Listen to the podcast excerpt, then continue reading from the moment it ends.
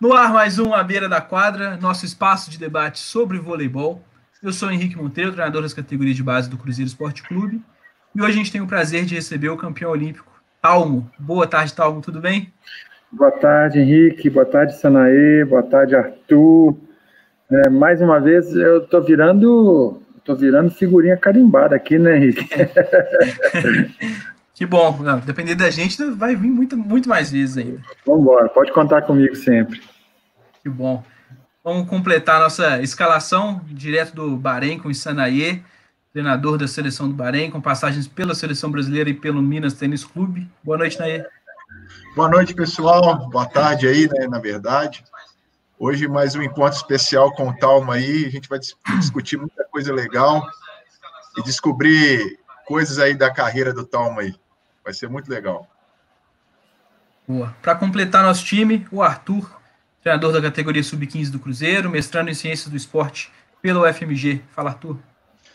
Fala Henrique, boa tarde, boa noite Nair, boa tarde Tal, muito obrigado pela disponibilidade para conversar com a gente mais uma vez. Espero que todo mundo goste bastante. Hoje o papo vai ser muito massa, passar aí por histórias e projetos e muitas coisas boas. E para o futuro também, vamos falar. Ô, Henrique, você viu aí que eles mais uma vez já tá virando locutor esportivo. É, aí. não, tá, o Arthur tá à vontade já. É, a gente agora vai passando. Essa aqui já é o que número? 28 já. 28. Pô, tá suave já. É, não, agora a gente já tá tranquilo. O cara daqui a pouco tá enviando o currículo dele pro Sport TV, então. Fácil, fácil. mais uma vez. Muito bom. Galera, é, antes da gente começar, vou só fazer aquela propaganda da galera que ajuda a gente a, a fazer o canal funcionar. E é mais do que justo, né? Falar primeiro sobre a Arte Marketing Digital, a empresa do Rafa lá de Montes Claros. Está no Instagram com arroba underline Arte Marketing, que é quem faz todas as artes do nosso Instagram. O Jornal da Base de Minas, que é o arroba jornalzinho DEMG, que é a de base aqui em Minas Gerais literário Leio na Rede, que é o arroba Leio na Rede oficial. Além de todos os nossos ajudantes, a gente também, o arroba Beira da Quadra, Instagram, Twitter, é, plataforma de podcast, e agora também no. Ah, é Twitter, já falei. E agora também no Telegram. A gente tem um canal no Telegram onde fica mais fácil a gente mandar o, o que está acontecendo. Começamos o canal ontem lá, acho que vai ser um, uma forma legal de, de a gente ter um contato com o pessoal e vamos colocar alguns conteúdos só para o canal do Telegram também. É, todos os links estão na descrição desse vídeo, então é só abaixar a tela aí, clicar que já, já aparece lá direto. E aproveita que já abaixou a tela, já está na sua cara, se inscreva no canal, dá um joinha, é, enfim, faz tudo que os youtubers pedem. O Arthur daqui a pouco já vai virar YouTube também, então ele já me ajuda a fazer esse, essa propaganda do início. Pessoal, fica à vontade, quem está assistindo, boa tarde para quem está chegando para assistir a gente. Fica à vontade para mandar perguntas é, para o Talmo e vamos começar essa conversa. Bom, primeiro, Talmo, a gente quer falar um pouquinho é, sobre a sua carreira como atleta. Né? E eu queria saber lá do início como que você começou a jogar vôlei, como que surgiu esse interesse, é, se alguém te incentivou, alguém falou, não, não joga vôlei, vai jogar futebol, que é o que todo mundo joga no Brasil. Como é que foi esse início para começar a caminhada? Bom, Henrique, o início, é, para quem é professor de educação física, eu acho que vai até, vai até gostar, porque eu tive a oportunidade de brincar muito na rua. Né? Eu brinquei muito. Então, Cara, na frente da minha casa tinha um espaço muito bacana. No quintal da minha casa tinha um espaço muito bom. Tinha um espaço muito bom. É, onde nós tínhamos um espaço para jogar bola, mas nós tínhamos um espaço para subir em árvore, é, nós tínhamos um espaço para pular muro do vizinho. Ah, só um minutinho aí. Tá, barulho está incomodando aí? Não, tá tranquilo. Não, tá, tá tranquilo. Não preocupa não. Não, peraí. Eu vou dar um jeito aqui. Desculpa aí, galera. Não, vou dar um jeito aqui agora. Então, eu sempre tive muito, muito essa, essa oportunidade, cara, de estar tá explorando muito os movimentos, né? Explorava muito os movimentos, eu brincava muito. Então, eu jogava futebol, é, jogava. É, brincava de pique-esconde, brincava de polícia-ladrão. E, cara, polícia-ladrão aqui na cidade, aqui no nosso bairro, né? A gente fazia é, os times das ruas. E a gente brincava e valia a cidade inteira. Cara, teve época de correr, é, e à noite, varava à noite brincando. E os nossos pais sempre deixavam a gente brincar dessa forma, é, uma vez por semana, varar à noite. A gente ia, na sexta-feira, que não tinha nada para o sábado, a gente brincava, cara, e era polícia ladrão, a gente saía correndo na cidade, tinha gente que se escondia no cemitério da cidade. Né? E aí, mas era muito bacana, muito bacana, uma integração, uma interação muito boa. E aí, cara, a gente subia em árvore, a gente pegava é, a manga que estava no chão, jogava para acertar a manga que estava no pé lá, aí caiu uma verde, a gente pegava a verde, jogava de novo para acertar na madura, né? Então foi muita brincadeira. E no portão de casa, no muro de casa, era a nossa rede de vôlei e passava por tudo. Quando chegou na quinta série, né? É, do ensino fundamental, primeiro ano do ensino fundamental 2, é, eu comecei a, a, frequentar uma escola onde a educação física era feita dentro do clube. E aí o que acontece? O que era mais bacana era que os treinadores do clube eles ficavam observando os alunos da educação física. Né? Então, tinha o treinador de basquete, tinha o treinador de futsal, tinha o treinador da natação, que ficava, quando tinha as aulas de natação, e sempre os esportes nós mudávamos é, a cada bimestre. Ou seja, começou a aula lá, é, final de, é, no início de fevereiro. Então, fevereiro e março era um esporte. Abril, maio, outro, e assim por diante. A cada bimestre trocava o esporte. E os treinadores ficavam atentos ali para aquelas categorias, né? E o, o, clube que a gente jogava, que a gente treinava, né, fazia educação física, era muito grande e tinha muita quadra. Então eram muitas turmas ao mesmo tempo de várias faixas etárias. E os treinadores ficavam rodando ali. E numa, numa dessas aí, o treinador de vôlei falou: pô, esse cara leva jeito pro vôlei, vem para cá e vai começar a treinar vôlei. E aí, cara, foi quando eu eu falei, cara, é voleibol. Isso foi década de 80, onde começou a ver o seguinte: é, década de 80, onde o voleibol começou a despontar, foram naqueles jogos que o Brasil fez no Mundialito, depois veio para jogar no, no Maracanã, né, contra a União Soviética. O Brasil ganhou um jogo lá e e era o máximo, cara, porque estava chovendo ainda, tiveram que enxugar a quadra, e foi uma bagunça danada, mas conseguimos ganhar, e ali toda hora, aí começou aquela o despertar do talmo para um, uma posição de levantamento, né? Quando jogava, cara, aí um passava o William, um passava o William, o outro atacava, um passava o William, o outro atacava. Então sempre era o William. É o William, o William. Eu falei, cara, esse cara é o fera demais, velho. É, esse é o cara. E esse cara é levantador, pô, eu quero ser isso aí. Aí eu falei, pô, não tem outra conversa. Negócio de atacar não dá. E aí o William, o William, o William, eu falei, cara, você é levantador. E eu comecei a, a treinar como levantador, o treinador sempre me colocou como levantador, apesar de ser mais alto naquela época já, né? Da turma e tudo, mas eu sempre como levantador. E, cara, eu tenho feito algumas pesquisas com alguns levantadores aí, todo levantador quer ser atacante. né? É, ele ele é, um, é um atacante frustrado, aí foi para ser levantador, né? E eu, cara, nunca gostei de atacar, nunca gostei. Não, não gostava de atacar. E aí eu fui pro, fui pro levantamento. E aí, cara, me dediquei, fui fazendo, e aí começou aqui na cidade de Itabira, e aí depois eu rodei esse Brasil afora aí, é, passando por várias equipes, né?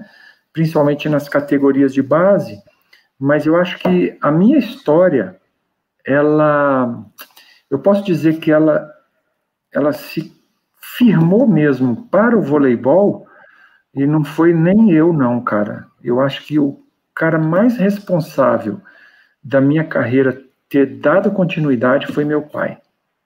Esse foi, esse foi, acho que o cara mais importante da minha carreira, até mais do que eu.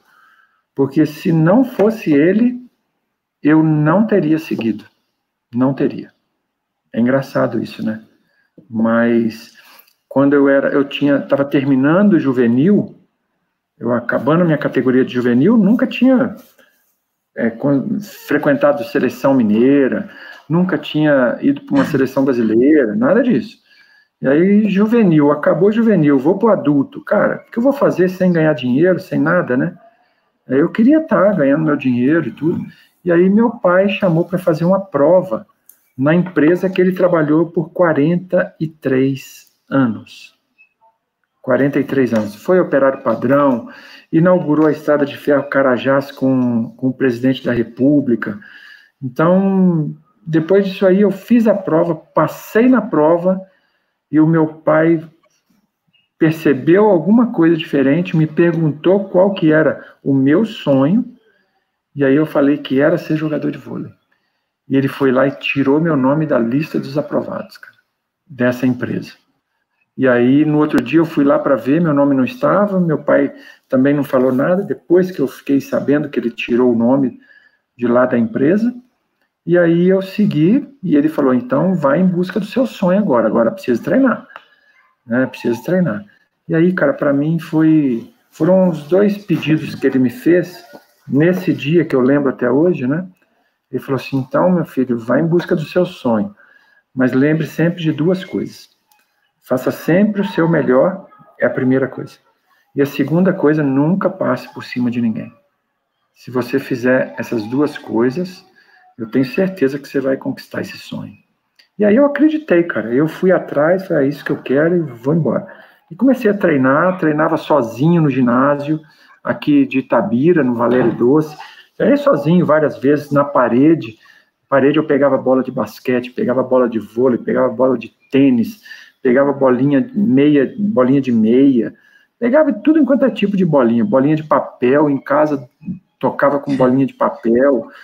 Cara, não tinha conversa. Eu tinha que treinar, tinha que fazer. Eu não tinha oportunidade de estar num time grande, eu tinha que estar aqui mesmo. Então eu chegava sempre duas horas antes do meu treinamento, o treinador ficava comigo, fazendo treinamento sozinho, duas horas ali. Aí, quando terminava, ele ficava mais uma hora comigo para treinar depois do treino. E aí, cara, ele sempre. A primeira coisa que ele falou: você nunca vai me questionar qualquer coisa que eu estiver mandando você fazer. Eu não vou pedir para você fazer. Eu vou mandar você fazer. Se você fizer isso, eu te coloco numa seleção. Eu falei, então tá bom, você quer mesmo? Eu quero. Então, então vamos, porque eu também vou fazer de tudo para você chegar. E aí a única que eu cheguei foi na, na adulta já, e logo depois já, já sai para campeão olímpico. Aí não dá para entender, cara. Não dá. Eu acho que o plano do o plano do homem lá em cima ele é muito diferente dos nossos, né, cara? E aí aconteceu, depois foi tudo maravilhoso, foi tudo muito bom. Bacana. Ô, Talmo, aproveitar que você contou um pouquinho desse desse histórico, você já apresentou alguns desafios que você é, enfrentou aí durante essa caminhada. É, eu queria saber assim de você se teria mais algum desafio dentro desse período que te marcou assim, que você pode apresentar ainda, e quais seriam as diferenças dos desafios que você enfrentou nesse seu processo com os desafios que os atletas de hoje em dia que estão na base enfrentam? Sana, eu acho que é é muito parecido, cara, esses desafios, sabe? É, talvez só mudem o endereço, mas as dificuldades, os, os problemas que a gente enfrenta, eles são muito semelhantes, né? Não só para os atletas, né? Mas para nós treinadores também, para os treinadores que estão vindo, assim, né? Porque parece que é fácil, né?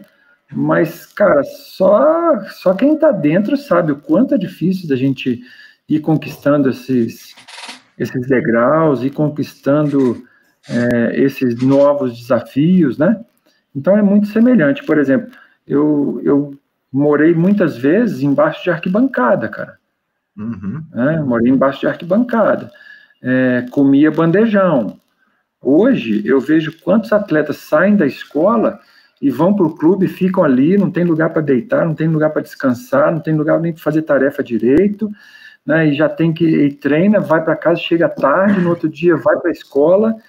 E isso aí também eu passei e vários atletas hoje passam, né? Claro que seria o ideal se a gente pudesse ter uma estrutura legal de acompanhamento, de deixar um atleta chegar lá da escola, poder almoçar no clube, poder ter um lugar para ele descansar ali dentro, né? Poder ter uma alimentação adequada, poder ter um, um suplemento adequado ali, um, um lanche para ele à tarde. Pô, às vezes tem atleta que não tem nada disso, cara.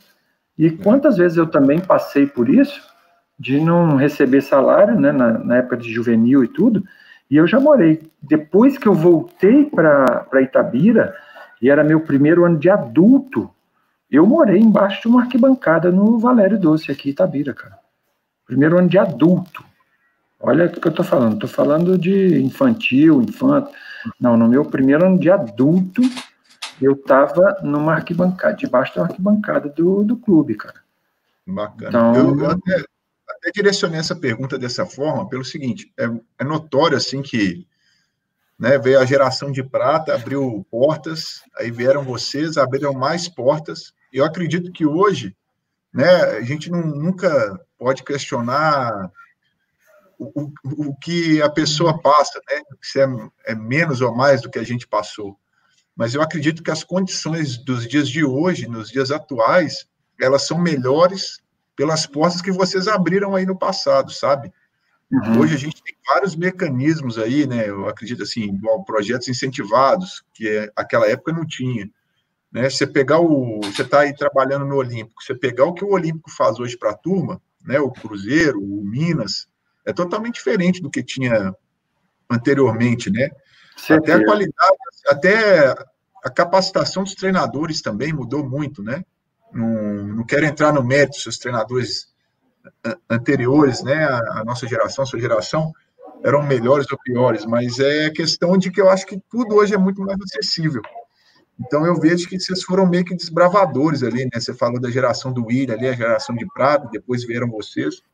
Eu tenho muito essa noção, assim, eu acredito que os jovens de hoje talvez não tenham essa noção dessas portas que foram abertas por vocês. O importante elas foram para que hoje eles tivessem uma condição um pouco mais cômoda, vamos dizer assim. Certeza, certeza. É, você vê hoje o CBC, né? É, os é. clubes disputando o campeonato. Imagina, vai para um campeonato lá infantil, sub-15, sub-16, com 20 equipes, cara. É. Época não tinha nada disso, não, entendeu? Então, nessa época não tinha nada disso, não tinha é, viajar de avião, imagina.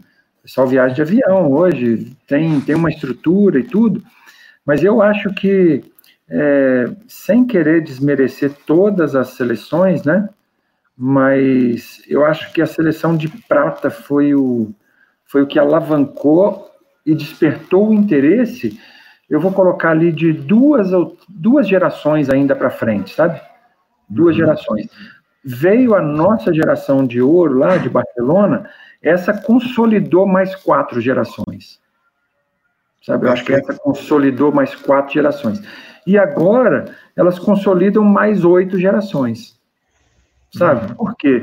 Porque nós vamos lembrar dessas, é, essa turma nossa lembra da de 84, lembra de 92 e assim por diante a gente vai sempre. É uma, é uma progressão geométrica mesmo, sabe? Mas ela começa com, com 84 ali, 82, eu acho, 84, é, com a geração de prata, que foi, foi fundamental. E aí, nossa reverência ali para eles é, é muito grande, cara. A gente de Barcelona tem uma, uma reverência para os caras muito grande, sabe? E acho que isso aqui é muito bacana. Perfeito. É, só, só um comentário que eu acho assim, me veio à, cabeça no momento em que você também estava falando, Talmo, e junto com essa pergunta do Naed, dessa diferença entre os momentos, assim, é que quando você fala assim, ah, é, na, a relação com o treinador, com esse último treinador, assim, que tipo assim, oh, é, faz o que eu tô mandando que nós vamos chegar lá. Hoje dia, eu tenho que convencer os meus atletas para eles fazerem.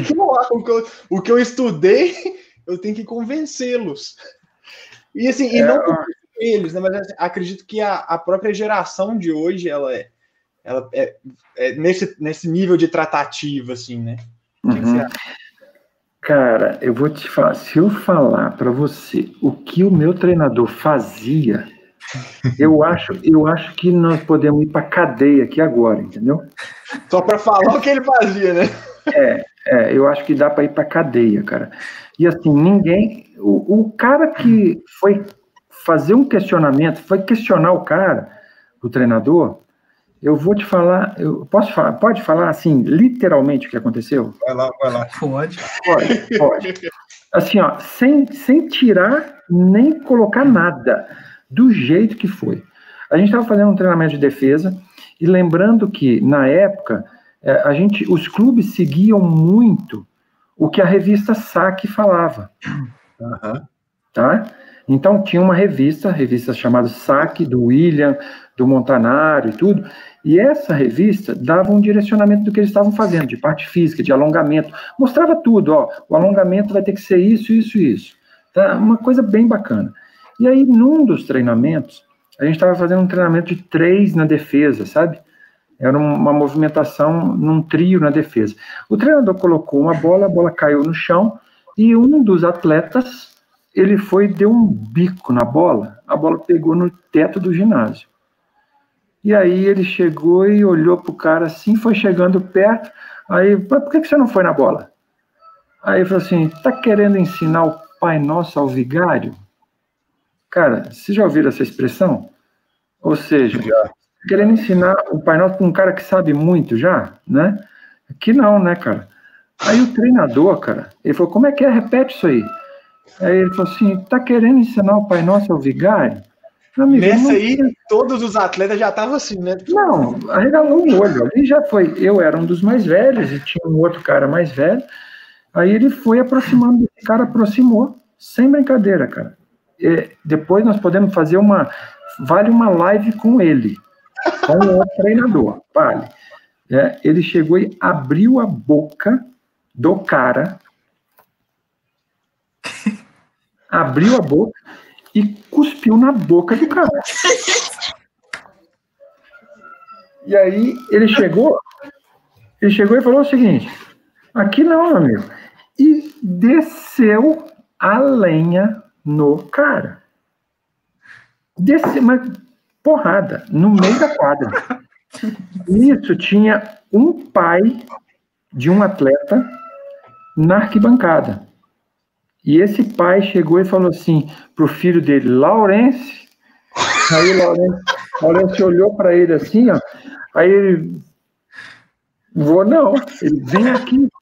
Aí o treinador, cara, chegou e falou assim: fica sentado aqui, você não vai sair daqui. E aí ele falou pro pai do cara assim: racha fora daqui do ginásio. Assim mesmo. E aí ele foi bater, enfiou a porrada no moleque. O moleque tinha 15 para 16 anos. Ele botou o cara para fora do ginásio e falou assim: comigo você não treina nunca mais. E aí ele falou assim: não quero mais treinar, não, não quer? Você vai pedir para voltar, cara. Você vai pedir para voltar e você não vai treinar. Eu não vou deixar. E aí não tinha essa de falar e tudo. Mas o que que aconteceu, cara? Tem um contexto disso, né? Tem, um, tem o texto e tem o contexto. O pai desse menino, ele pediu para que o Leto, o treinador, pudesse dar um corretivo no filho dele. Porque ele estava roubando dinheiro da loja da venda do pai dele. Ele roubava dinheiro toda semana para comprar tênis. Ele chegava toda semana com aquela mochilinha, com aquela sacolinha amarela da ASICS, uhum. ASICS Tiger, com um tênis vermelho, com um tênis azul, com um tênis amarelo. Cada semana era um tênis, cada semana era roupa nova.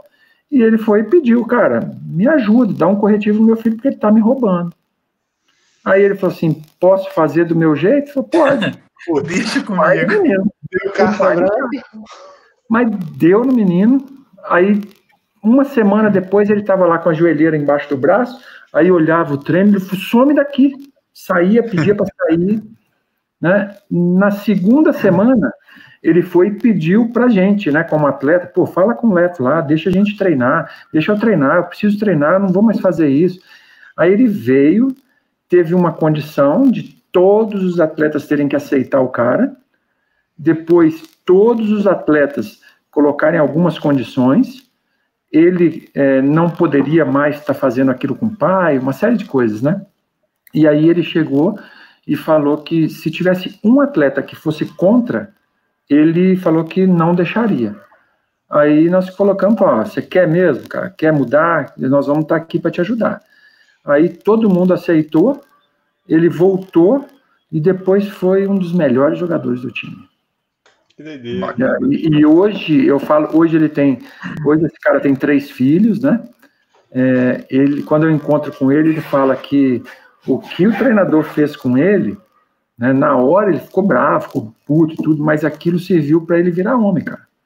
Serviu para ele virar gente, serviu para ele virar uma pessoa diferenciada. Né? E ele hoje ele agradece o que o cara fez com ele. É, é muito doido isso, né, cara? Mas vai lá, vai lá, Henrique, vai fazer isso com o senhor. Cara, então, é que a gente não, não tem tempo, mas eu tenho as histórias também com relação a isso aí, que brincadeira, cara, pensando na mentalidade, na mentalidade de hoje, sabe? Primeiro que isso é um panorama geral que a maioria dos pais hoje, quando tem alguma situação conflituosa com os filhos no, no treinamento, eles não pensam que é né, questão de educação, pensam em proteger o filho, independente é se o filho está certo ou errado. Mas isso aí, mas, mas nem deixar é o melhor. Isso aí uma live inteira só desse assunto. É verdade. É verdade. Nem Bom, sempre então, é então, Talmo, deixa eu seguir aqui com as perguntas. É, eu, apesar de você também já ter comentado, é, eu, eu queria saber, assim, de se teve, além do seu pai, alguma outra ou outras figuras que é, foram assim, determinantes para você escolher ser profissional. Uhum. Teve alguma outra figura assim? Ah, eu acho que o meu treinador, né? O, o, o, o primeiro treinador ali. Depois eu tive, eu tive esse treinador que, que me ajudou muito. Depois eu tive é, as pessoas que estavam à minha volta ali, da equipe mesmo, sempre incentivando. Mas eu acho que é, duas, duas muito fortes né, no início foi da família e treinador. Eu acho que isso aí foi muito importante. É engraçado que eu fiz uma, eu fiz uma pesquisa minha uma dissertação mesmo do mestrado, né? Foi o sentimento de pertencimento das pessoas envolvidas com esporte. E aí, cara, é, no, no SESI, quando eu cheguei em 2011, no SESI, o SESI tinha 2.174, o número era esse, 2.174 alunos atletas que praticavam voleibol em 2011. Né? E aí eu falei que a gente precisava começar a pensar em aumentar esse número, porque nas escolas de São Paulo, você tem no SESI, tinha na época cento e, cento e poucos mil alunos, né? Então, dois mil era muito pouco. Então, a gente precisava aumentar. E aí, nós fizemos uma... Era uma, uma proposta mesmo de ter é, o, o, clube, o time, como pedagogia do exemplo, tá? Uhum. Então, era uma pedagogia do exemplo onde a gente tinha que os atletas serem exemplos para os alunos. E aí, cara, a gente rodou o estado de São Paulo inteiro fazendo clínicas. Então a gente ia para Presidente Prudente, pegava a região e ficava uma semana ali visitando as escolas, fazendo as clínicas e tudo. E dentro desse período a gente fazia as clínicas com os alunos e tudo. No final de 2015, nós batemos 54 mil alunos atletas praticando voleibol. Né? Então foi Assim, muito rápido. Só para ter uma ideia, é, em 17 minutos foram fechados 50 e poucos ônibus é, para assistir a final da Superliga quando nós passamos. Em 17 minutos. Tinha lá, nós ganhamos de Osasco, abriu o link na semifinal, em 17 minutos já tinham todos os ônibus já com o nome das pessoas, com tudo pronto, o pessoal, quero ir, quero ir, quero ir, quero ir, bateu para fazer. Então foi um, foi um projeto muito bacana ali, e acho que vale a pena citar, principalmente para esse, esse aumento de número de pessoas, né, para essa, essa integração. E nessa pesquisa, o que mais importou para os alunos né, foram as pessoas que seriam exemplos para eles. E o principal exemplo é do treinador. Engraçado isso, né? Uhum. Você tem a família e tudo, mas o treinador, dependendo de como ele aborda o seu atleta, ele tem uma confiança e o treinador pode direcionar o caminho desse menino, entendeu?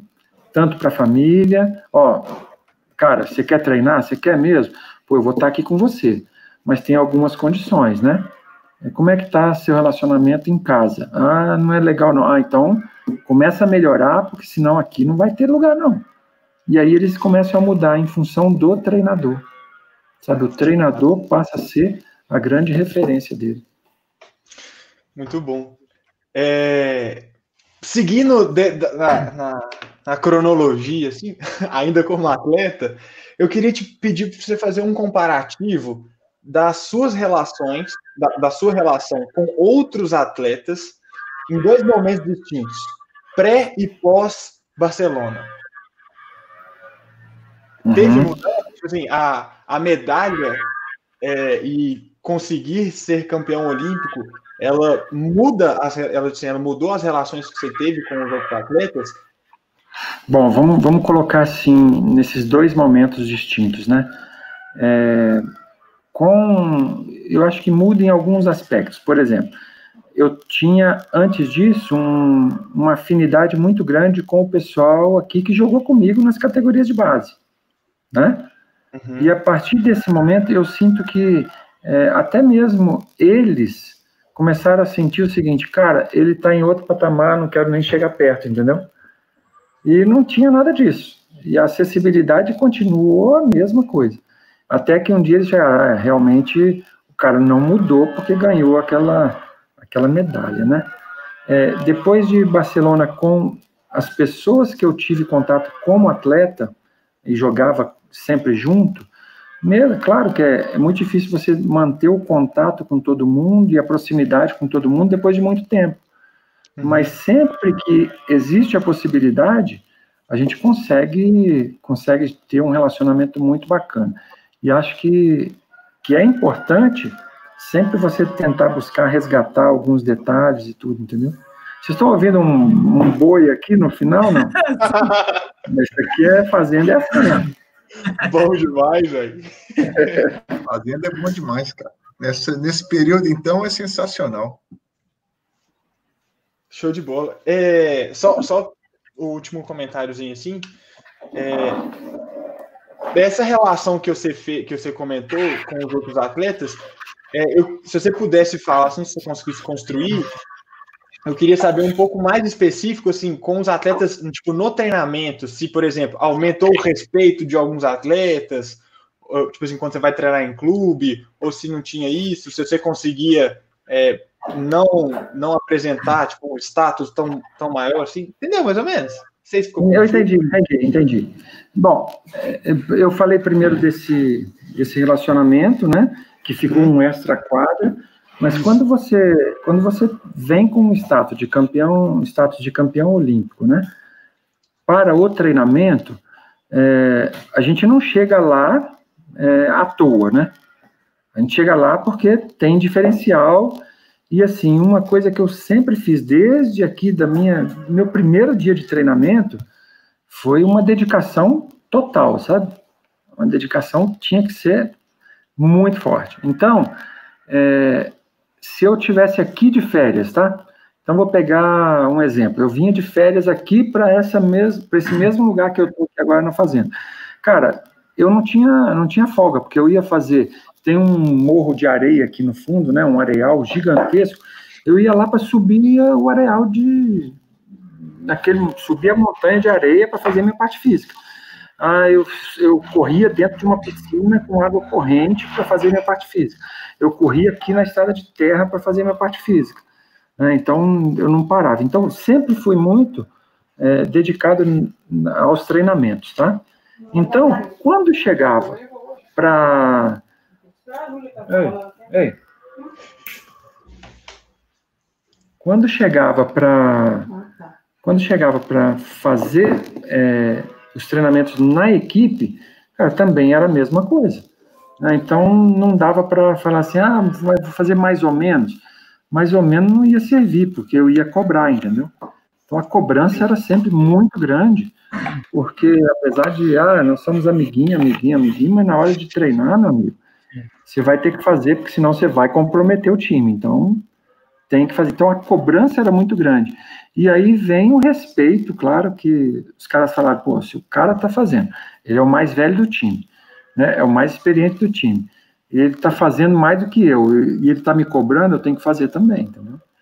Então, não tinha essa. Ah, eu precisava acertar uma bola no final. Cara, eu preciso acertar uma bola. Fica aqui e vai atacar para mim, entendeu? Aí não tinha conversa. Tem que fazer. Quem, quem veio aqui com a gente conversou e que apresentou uma coisa bem parecida com isso foi o Marlon. Não sei se o Naê e o Sim. Henrique fizeram essa associação também, mas o Marlon fala muito parecido com isso, assim. Dele ser mais velho e cobrar dos caras mais novos, assim, tá. Muito é. bom. Um outro ponto também que eu acho que é, que é importante, né? E aí serve para as categorias de base, que a gente precisa construir muito, né? É, tem que estar sempre atento aos detalhes e tudo. Eu sempre gostei muito é, de, enquanto atleta, é, quando ia para concentração, quando ia para uma viagem, tudo, colocar sempre um atleta mais experiente com um menos experiente, sabe? Porque aí eu acho que tem uma troca muito, muito bacana. Eu vejo isso comigo porque é, eu cheguei, quando eu cheguei na Pirelli, eu dividi o quarto com o William, cara. É, então, imagina pegar o cara, capitão da seleção brasileira, capitão da Pirelli, né? O cara que era o, melhor levantador do Brasil, o melhor levantador do mundo. Pegava o William, cara, tá no quarto com ele, ô William, o que, que você pensa disso? O que, que você pensa daquilo? Então, isso aí é muito importante, né? Claro que hoje a gente tem que ter um cuidado com esse contexto todo, né? Porque, ah, não, eu quero ficar com fulano no quarto. Então, eles, eles mesmo já querem escolher com quem ficam no quarto, sabe? Mas eles esquecem a riqueza que pode ser de você trocar informação com outras pessoas, né? Eu acho que é muito é, importante isso. É muito importante. Eu vi até uma vez, cara, o Serginho falando da primeira vez dele na seleção, o Líbero, que ele, na hora que ele chegou no hotel, o, o quarto dele era para ficar junto com o Maurício, que ele chegou todo sem graça, né, para bater na porta. Né? E rola isso mesmo, né, cara? Mas é só um primeiro, um primeiro impacto. Assim, que o atleta jovem tem de ficar com o mais experiente é fantástico. Eu já vi muitas situações dessas, de não só dos aspectos relativos ao voleibol, mas em relação a toda a vida, né, o comportamento, até aspectos é, de questão de, de como gerenciar o financeiro, tudo isso os caras é. mais velhos são de, de ensinar para os mais novos, né? Eu acho isso Com certeza. Com certeza. Você vai pegar ali é, desses mais velhos, cara. É, hoje a gente tem um pouco de dificuldade isso para fazer no feminino, sabe? Uhum. Feminino já vem muito assim, ah, não, eu fico com fulano no quarto, eu vou é com ciclano já tem, já montam as duplas e tudo, e não sabem da riqueza que é você estar tá partilhando com outras pessoas, entendeu? É, perfeito. Ô, Talmo, diz aí pra gente quais foram, assim, os frutos que você colheu depois de ser campeão olímpico. O que que mudou, assim, pro Talmo? Hum. É, eu acho que até hoje, até hoje existem frutos que são que são que demoram a ser gerados, né, cara? Tem fruto que demora mais, tem fruto que demora menos, tem, mas eu acho que até hoje a porta se abre muito com a medalha, cara. De, e não só com a medalha, mas com a medalha de Barcelona. Sabe, essa aí eu acho que tem um peso, tem um impacto muito grande né, nas portas que se abrem para uma série de coisas. Você vai falar assim, ah, o Talmo do vôlei é campeão olímpico em Barcelona. Cara, já, já mudou a história, entendeu?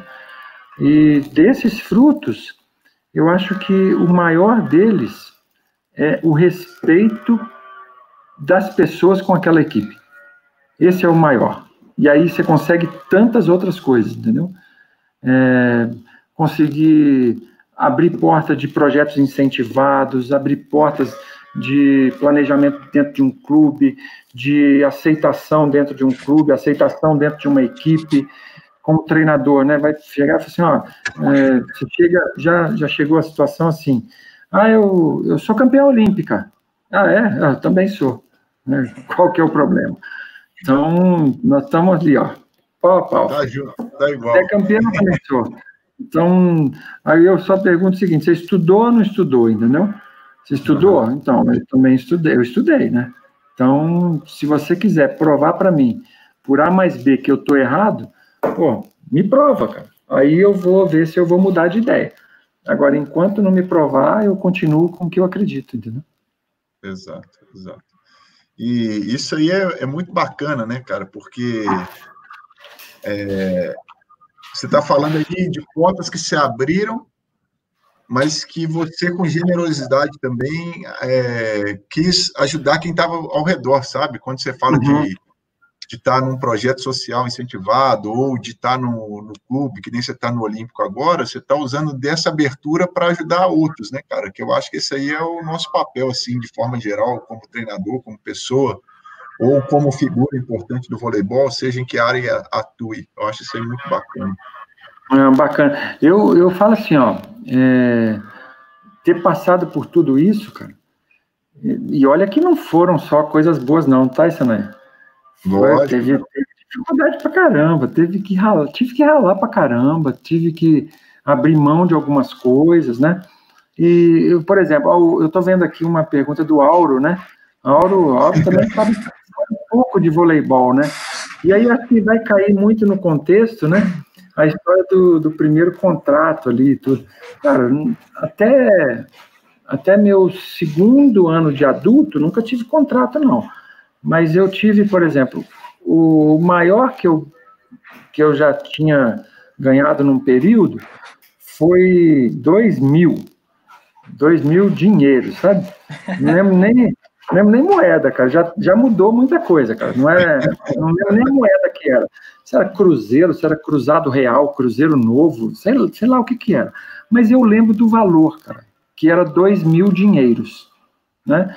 E talvez a gente vai, vai começar assim, o pessoal que está ouvindo a gente, está vendo a gente aqui agora, eles vão começar a pensar, opa, peraí, se eu tiver uma proposta, eu tenho que pensar numa série de coisas, não só é, o valor exato, né, o valor real, mas tem coisas embutidas ali atrás que podem ser diferentes. Mas é, nessa história toda, eu estava jogando em Barretos, no interior de São Paulo. Isso aí era meu segundo ano de adulto, né? Nesse meu segundo ano de adulto, é, eu ganhava dois mil dinheiros, dois mil. E aí eu comecei lá final de janeiro, eu tinha ido para lá, fevereiro treinando, março, abril, maio, e eu dificilmente vinha em casa, porque às vezes não dava tempo, porque o campeonato estava sempre em final de semana, mas às vezes também eu não conseguia por falta de dinheiro, né? Não dava para vir em casa toda vez, não. E aí, numa das vezes, eu lembro o dia que eu vim para casa, no dia 17 de junho de 1990. 17 de junho de 1990. Eu chegando em casa, eu lembro que meu pai chegou e estava fazendo um, um churrasquinho ali e tudo. Aí ele foi e falou assim: Meu filho, vem aqui. Aí eu cheguei perto dele, ele falou assim: Deixa eu te falar uma coisa. Aconteça o que acontecer, não larga seu primeiro ano da faculdade. Tá me entendendo? Eu falei, não, pai, tá tudo bem. Aconteça o que acontecer, não larga seu primeiro ano da faculdade. E eu estava fazendo faculdade lá de educação física. E olha que dentro das escolhas eu fiz é, um vestibular para engenharia, passei em 32 lugar. Fiz um vestibular para odonto, passei em 16 e fiz um vestibular para educação física, passei em segundo. Eu falei, cara, educação física é o que eu quero. Eu vou fazer educação física. Meu pai me apoiou e nesse dia ele falou isso: aconteça o que acontecer, não deixe ser o primeiro ano da faculdade. E ele pegou o cara que foi meu primeiro treinador, aquele que cuspiu na boca do cara, né? Ele estava lá em casa também, tudo. E aí ele foi e falou assim: Ô Leto, é, eu, meu tempo aqui acabou. Meu tempo, assim mesmo, no dia 17 de junho de 1990. O meu tempo aqui acabou. Eu só sinto por uma coisa, porque eu não vou ver meu filho conquistar o sonho dele. Mas eu sei que para onde eu vou, eu posso ajudar muito mais o meu filho a conquistar o sonho dele. No dia 18, eu fui embora para Barretos. No dia 19, na madrugada do dia 19, ele faleceu. E aí eu tive que voltar. Eu fui no domingo, na segunda-feira à noite, na terça-feira à noite, na terça-feira de manhã, eu já estava voltando para casa, né? Meu pai tinha falecido e eu não sabia do que estava acontecendo. E aí ele foi falou isso e depois o treinador falou comigo isso, né? Que aconteça o que acontecer, não largo o primeiro ano da faculdade. 15 dias depois eu tinha um torneio para disputar em São Paulo, que eram os jogos regionais né, uhum. Né, e era em Ribeirão Preto. Os jogos regionais em São Paulo bomba, é, o bicho pega e tudo. E na época, é, nós fomos jogando, fomos jogando e fomos para a final com a Sândalo. A Sândalo era um time do, já estava classificado para o Campeonato Brasileiro. Nós perdemos para eles e eu joguei para caramba. Foi, foi 3 a 2 o jogo. Eu joguei muito. E aí, quando terminou o jogo, os caras chegaram e falaram assim: Talmo, nós queremos que você venha para cá. Eu falei, ah, beleza. E aí, o que, que vocês vão me oferecer, né? Não, nós temos 35 mil para te oferecer. Eu ganhava dois. E aí eu tive 35 mil de proposta e eles eram para jogar o Campeonato Brasileiro. E aí eu fui perguntar, na hora, só, imag... só lembrei do meu pai falando, aconteça o que acontecer, não larga seu primeiro ano da faculdade. Eu fui perguntei para eles, vocês conseguem transferir, porque eu estou no meio do ano, né? conseguem transferir para eu terminar o primeiro ano da faculdade? Infelizmente, nós não temos condições de fazer isso, porque nós não temos convênio com nenhuma faculdade, tudo. Aí eu fui, simplesmente cheguei e falei, então eu não vou. Aí o cara, o pessoal do time, cara, queria me bater, né?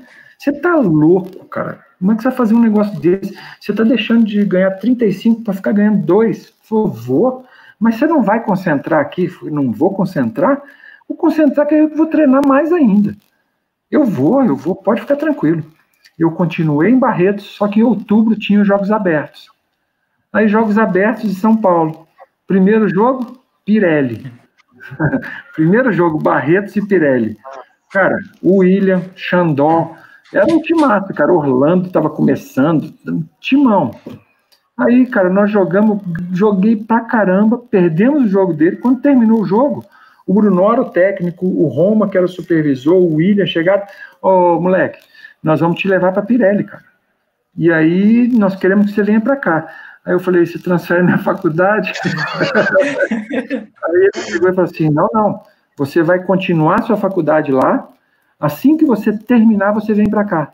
Você não quer terminar o primeiro ano? Então vai para lá, termina, porque já está no final mesmo. E aí, ó, mas só que tem o seguinte, é, eu preciso que você vá na Pirelli para a gente resolver seu salário. Aí nós vamos ver, porque nós precisamos conversar.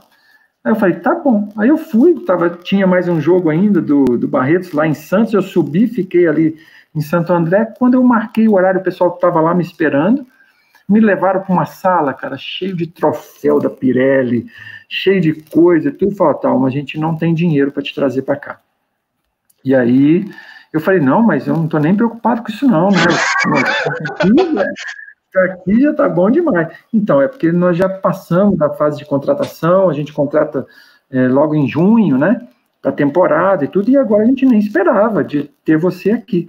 mas a gente tem para começar a conversar com você, é, e assim, você está vindo como terceiro levantador, mas claro que não impede de você ser o primeiro, ainda nessa temporada. Mas na próxima temporada, você vai ser o primeiro levantador a acertar. Eu falei, tá bom, beleza, então, e nós temos 65 mil para te oferecer. Eu falei, ah? cara, eu falei, aí eu, na hora eu pensei o seguinte, eu preciso voltar para Barretos, porque eu tenho prova lá, não posso já ficar agora, né? Primeira coisa. Aí ele chegou e eu falei, ó, eu preciso voltar, porque eu tenho prova em Barretos. Aí o Roma chegou, ah, é verdade. Não, não, o Bruno, vamos arredondar aqui, 70 mil para ele, porque tem despesa ainda, né? Aí eu falei, não, mas não é, não é pelo dinheiro, né? Mas eu falei, ah, e outra coisa também, quando terminar minha faculdade, eu queria saber no Natal, né? Vai dar para ir em casa, porque eu preciso ver minha mãe e tudo, né? Aí falou, ah, é verdade, 75 mil que você vai pegar voo, vai ter despesa e tudo. Eu, não, aqui, eu vou falar com minha mãe. Então, não, pega o contrato aqui, leva para sua mãe, vê com ela. Aí eu liguei do orelhão, cara, orelhão cobrar para casa. Taran, taran, taran, eu ligando para casa, minha mãe atendeu. Mãe, eu tô com uma proposta aqui da Pirelli de ganhar 75 mil. Aí, você não assinou ainda não? Eu falei, não, mãe, queria dar um edifício lá, né? Queria dar um edifício. Aí ela, não, assina logo, vai ser bom e tudo. Aí, cara, assinei. Eu cheguei na Pirelli no dia. Olha os números, né? Meu pai faleceu no dia 19 de junho de 1990. No dia 19 de dezembro de 1990, eu cheguei na Pirelli.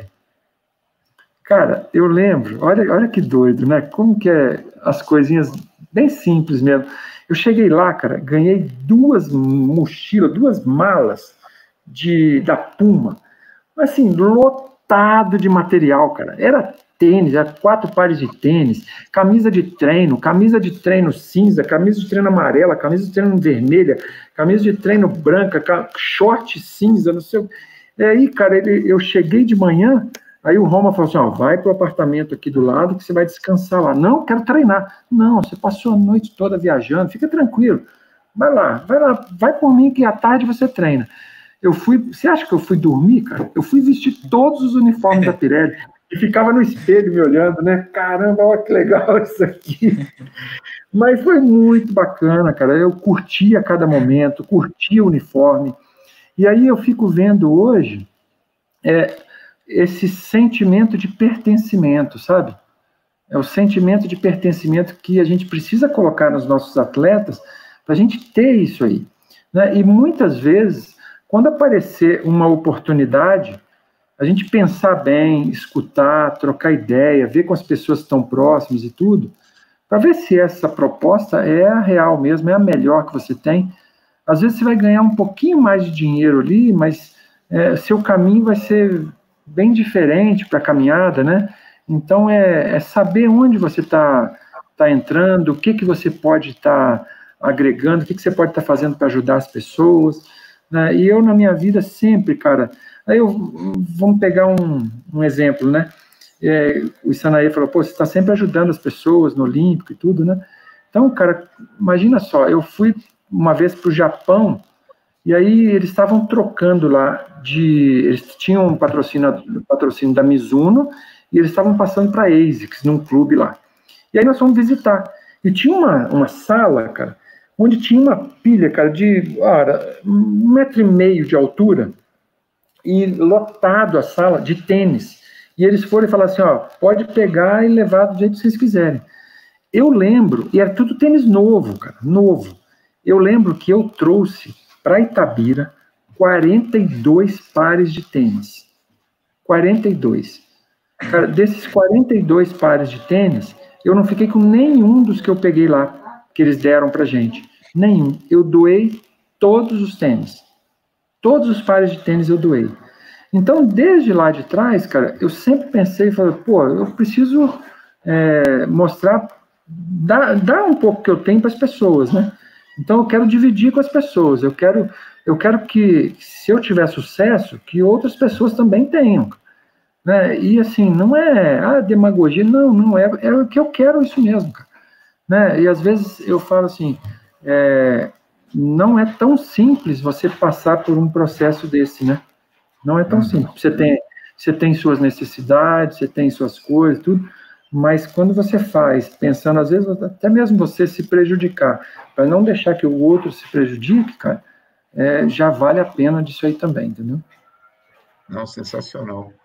Otávio, você mostrou aí para a gente alguns, algumas características que são importantes assim nessa sua trajetória, que é de determinação, a questão do foco, né, do treinamento, de, de dedicação, né, e, e desse princípio de não é, passar por cima de ninguém, né, que foi um legado que seu pai deixou para você aí, para que as coisas acontecessem. Além dessas dicas, quais dicas assim o Talmo poderia dar para os atletas jovens, assim, os levantadores jovens que estão ingressando nesse caminho aí, né? Seja da parte técnica, alguma coisa que você acha importante assim para que eles tenham, é, na hora que eles tiverem a oportunidade de retomar os treinamentos, poderem colocar em prática. Sanaê, eu acho que treinar, cara, todo mundo treina, de um jeito ou de outro, sabe? Eu não gosto muito de ficar assim, ah, está fazendo certo ou errado, né? Porque não tem fórmula mágica. Ah, você vai fazer lá com. Pega um treinamento, eu gosto sempre de citar dois grandes treinadores, né? Eu gosto de citar o Bernardo, gosto de citar o Zé Roberto, é, e eu falo assim: não adianta você ir lá, copiar o treino dele e vir aqui e aplicar o treino para você. Né? Por quê? Porque a realidade é completamente diferente. Né? Seus, seus atletas são completamente diferentes. Né? Vamos pegar dos levantadores, né? Eu nunca vi, nunca vi um levantador com o mesmo movimento do outro. Nunca. É. Não existe. Não existe. Não existe ninguém igual ao outro. Já, já entra no primeiro princípio básico do treinamento, que é a individualidade biológica. Né? Cada um tem a sua característica. Então, é, uma das coisas que eu vejo, né, vamos passar por todas as etapas ali. Se eu vou falar da parte técnica, né, vamos pegar, é, a literatura fala daquela posição básica, da mão em cima, tudo, né? Então eu falo para os levantadores o seguinte: aumenta esse repertório. Não fica só tocando em cima da cabeça. Toca de lado, toca de frente, toca no peito, toca é, de, de bunda, toca de qualquer jeito. Né? Por quê? Porque no jogo vai ter essa variabilidade. Né? Aí vai falar assim: ah, não pode tocar no peito. Ah, então vamos tirar o William do, do jogo, né? Porque às vezes o William traz a bola aqui no peito, como eu trazia, como outros traziam e tudo. Então não pode. E por que, que ele pode fazer? Por que, que ele inclina o corpo para trás e toca pelo peito, troca, toca de lado? É, então ele tem um repertório motor bem diferenciado. Então, isso aí é, é uma das primeiras coisas que eu falaria para o levantador, né? Aumenta seu repertório. Você aumentar. Aumentar repertório. Depois de aumentar repertório, é, a capacidade técnica, capacidade física é, que o levantador precisa, a cognitiva que precisa, ele, ele vai ser construído, tudo isso, né? Mas uma coisa eu falaria assim, já para colocar um certo medo poucos chegam para fazer isso. Poucos têm a capacidade para fazer isso. Né? Você pode, eu falo, eu falo isso porque eu, eu tenho a, eu tive a, a oportunidade de trabalhar com a minha filha, né? E aí eu falando com a minha filha no sub-16 lá no Olímpico, fala, você não, se perguntar para você qual é a função que você faz, né? Qual, o que, que você joga? Joga de quê? Levantadora. Falei, não, ainda não. Por enquanto você está jogando a bola para cima, está dando toque para cima, né? Mas levantador precisa de mais, né? Levantador precisa de muito mais. E aí eu falo que você tem que estar tá atento para essa evolução como levantador. E aí eu, eu vejo assim, será que todos têm a mesma capacidade, a mesma... Eu, eu, vou, eu vou chamar ali até de paciência para se chegar aonde deve chegar? Né? Porque muitos param pelo caminho, principalmente as categorias de base, ah, não quero mais, né? E levantador leva tempo para ser construído. E levantador, eu falo que quanto mais velho, vai ficando melhor, né? Perfeito. Então, acho que eu com 22 anos não era é, nem de perto o levantador que eu fui com 34, 35 anos. Nem de perto. Agora tem o seguinte, né? É, quando eu tinha 22, se a bola, eu estava na posição 1, infiltrando, tá? Eu chegava lá na rede e a bola estourava, ia lá no fundo, eu chegava de toque nela e mandava onde eu quisesse. Porque eu tinha a parte física, né? Só que com 34 anos, pela inclinação do braço do passador, eu sabia para onde a bola ia. Então eu não ia lá na frente mais. Eu já parava já no meio do caminho, eu já sabia que a bola ia por ali.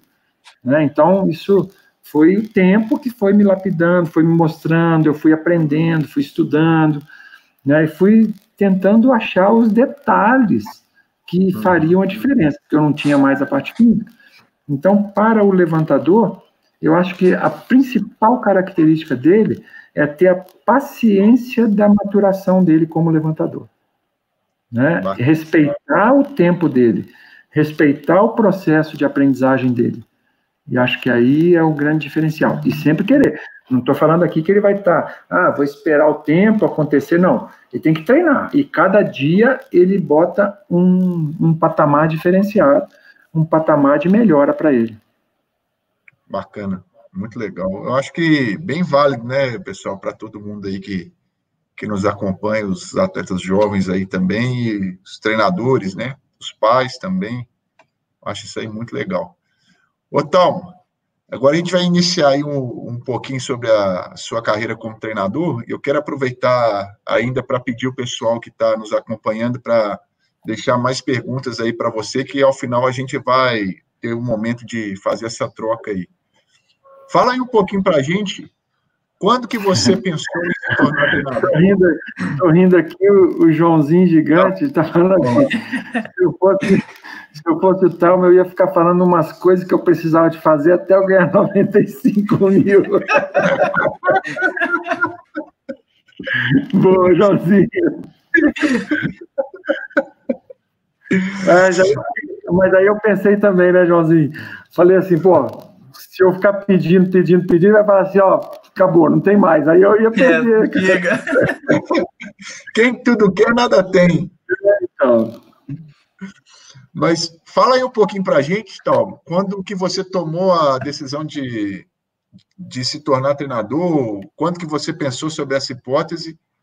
E quais foram as áreas que você teve que se capacitar para chegar nessa posição de treinador? Beleza, eu acho que quando eu comecei a, a querer ser treinador foi quando eu comecei a ser levantador.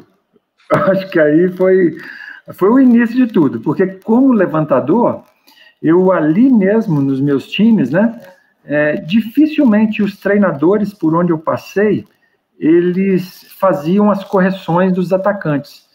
E muito eu fazia. Sabe, desde a minha categoria de base, eu falava, ó, oh, espera um pouco mais, né, espera um pouquinho mais com essa perna, ó, faz essa passada para melhorar, vê o que, que acontece, né, dá um tempo maior, eu vou colocar uma bola mais curta para você melhorar a passada. Então, sempre eu tive essa, essa capacidade, esse feeling de estar tá ajustando com, com os atacantes, né? Então, isso aí já, já começou a despertar alguma coisa em mim. Depois, cara, um outro ponto que me chamou muito a atenção foi quando eu percebi que eu não jogaria para sempre, né? Ó, minha carreira vai acabar. E aí, quando eu percebi que a minha carreira estaria chegando ao final dela, eu falei, eu preciso me qualificar, né? Eu, eu preciso estar é, tá envolvido, porque, cara, eu nunca quis entrar pela porta do fundo, sabe? Eu uhum. nunca quis falar assim, usar da prerrogativa de ser campeão olímpico, de ter uma medalha, e aí eu poder, ah, vou estar no meio do esporte porque eu sou campeão olímpico. Eu nunca quis isso, né? Então eu quis é, sempre ter as minhas conquistas. E não era fácil, não, cara. Você é, conquistar as coisas ali por mérito, por estar ali sempre batalhando, não é tão simples assim, é difícil. E aí eu fui, cara, fazer o curso de treinador. E esse curso de treinador é, era interessante porque estava entrando a nova lei de, da educação física, né? Então, eu não poderia fazer o nível 1 se eu não tivesse a educação física. E aí eu falei, pô, então deixa eu fazer rápido nível 1 e deixa eu fazer rápido nível 2, porque aí eu já poderia estar tá atuando como, como treinador. E aí eu fui fazer o nível 1 com alguns atletas também, eu fiz com Jorge Edson, fiz com Claudinei, fiz com Eduzão, fiz com. Foi eu, Jorge Edson, Claudinei, Eduzão, Sidão. Essa turma nós fomos para o Nordeste, para João Pessoa, ficamos lá 13, 14 dias fazendo curso. E aí fiz o curso e logo depois teve o curso nível 2 no Rio de Janeiro, lá na URCA, na Escola de Educação Física do Exército. Aí lá, cara, é, foi onde eu falei, opa, é agora que vai ter que vou ter que investir nisso. Eu era atleta ainda, eu lembro que tinha um torneio para disputar, e aí eu falei, olha, eu acerto com Palmeiras, mas nessa data eu tenho que fazer o curso. E aí, cara, eles abriram mão e eu fui fazer o curso de treinador, né? Fazendo o curso de treinador, o Célio Cordeiro, que era que foi o mentor de toda a capacitação, ele chegou e eu fui muito bem na prova prática, né? Mas eu acho que é, muito aquém da prova teórica, entrando em fisiologia do exercício, aprendizagem motora, é, cinesiologia, em biomecânica. Então eu não tinha o conhecimento ali para fazer. E aí o Célio foi e falou assim: Ó, oh, você tem um potencial muito grande e eu vou te pedir um favor que você se matricule na faculdade. E aí eu falei, pô, quando eu chegar em São Paulo, tá combinado e eu vou fazer isso. E aí, gente, eu cheguei em São Paulo, já me matriculei para fazer a, o vestibular, fiz vestibular, passei no vestibular, e aí que eu comecei a entender o que acontece em cada momento. Né? Olha que engraçado. Meu pai, lembra que falou? Aconteça o que acontecer, não larga seu primeiro ano da faculdade. Certo? Então, eu pude aproveitar as disciplinas que eu tinha feito durante um ano. Eu aproveitei nesse, nesse vestibular que eu passei, eu fui eliminando algumas matérias. E aí fui eliminando, eliminei, eliminei, eliminei, eliminei, e aí fui tocando. E eu comecei a fazer é, a educação física regularmente, jogando no Palmeiras. Então, todo ano, aí entra o que o Auro tinha comentado lá das propostas, né? Todo ano eu tinha proposta de sair para ganhar dinheiro maior. Mas eu não eu não aceitava porque eu queria terminar minha faculdade. Então, fazia um ano, renovava o Palmeiras. Fazia outro ano, renovava com Palmeiras. Aí, no, eu lembro que no terceiro ano de faculdade, eu tive uma proposta para sair para ganhar muito mais. E eles iriam transferir minha faculdade para outra, outra universidade. E eu falei, tá bom, eu vou ver o que, que eu vou fazer. Ia lá, pedia para analisar a grade curricular, eu tinha que fazer mais dois anos e meio. E eu faltava mais um ano para fazer. Eu falei, ah, não, eu vou continuar aqui para fazer, vou continuar aqui, mesmo ganhando um pouco menos, entendeu? E eu abri mão do salário para eu ter a condição de estar tá me formando. E aí foi o ano de 2003 que o Palmeiras foi rebaixado no futebol. Era uhum. o Biratã, Uni Santana mesmo, isso mesmo. E aí, cara, o Palmeiras foi rebaixado e o Palmeiras acabou com o esporte especializado dele. E o voleibol foi o primeiro, o basquete foi também. E aí a UX de Caxias do, do Sul me chamou. Tal, nós queremos ver, tem a possibilidade de você vir para cá? falei, tem, tem. Se vocês transferirem minha faculdade, estou indo para aí. Ah, é? É. Cara, eu acertei na UX uma semana depois. Eu tive uma proposta para ganhar assim, umas oito, oito vezes mais do que eu ganhava na UX. E eu lembro que, mais uma vez, olha o dinheiro, né? As oportunidades e tudo. Eu lembro que eu cheguei em casa, falei para minha esposa, falei, ó, tô com uma proposta aqui para a gente ir para Grécia para ganhar muito mais dinheiro. Aí ela foi e me perguntou uma coisa: o que que seu coração está falando? Ah, meu coração está falando que eu tenho que ficar aqui, que eu tenho que terminar minha faculdade. Falei, então acabou, não tem mais conversa. Nós vamos ficar aqui. E aí, cara, continuei na UX, me formei na UX, só que a minha grade de São Paulo era muito maior do que a grade da UX. Eu tinha um ano para fazer em São Paulo. Quando eu cheguei em Caxias, eu tinha cinco disciplinas para fazer e eu acabava, eu me formava. E aí o pessoal falou assim, ó, você vai fazer duas agora e três no ano que vem. Eu falei, não, não, não, não, não, não. Vocês não estão entendendo, eu vou fazer as cinco agora. Não, mas você tem treino. Não, na hora do treino eu vou estar tá lá. Mas eu tenho que estar tá aqui. E eu converso com os professores, eu me, me ajeito com eles. Cara, não perdi a aula, não perdi a treino, porque em Caxias, você não dá para treinar 8 horas da manhã. Uhum. Né? Na friaca, é impossível. É. Né? Você tem que treinar às 10 e meia, 11 horas. Era a hora que estava acabando a minha aula já. E aí terminava a aula, eu ia para a faculdade, ia antes, eu matei tudo. Quando terminou o campeonato, o pessoal falou, vamos renovar com Talmo. E aí eu tive outras propostas, e propostas melhores e tudo, e aí eles falaram, pô, mas por que, vocês não seguraram o Talmo aqui na faculdade para fazer no outro semestre ainda?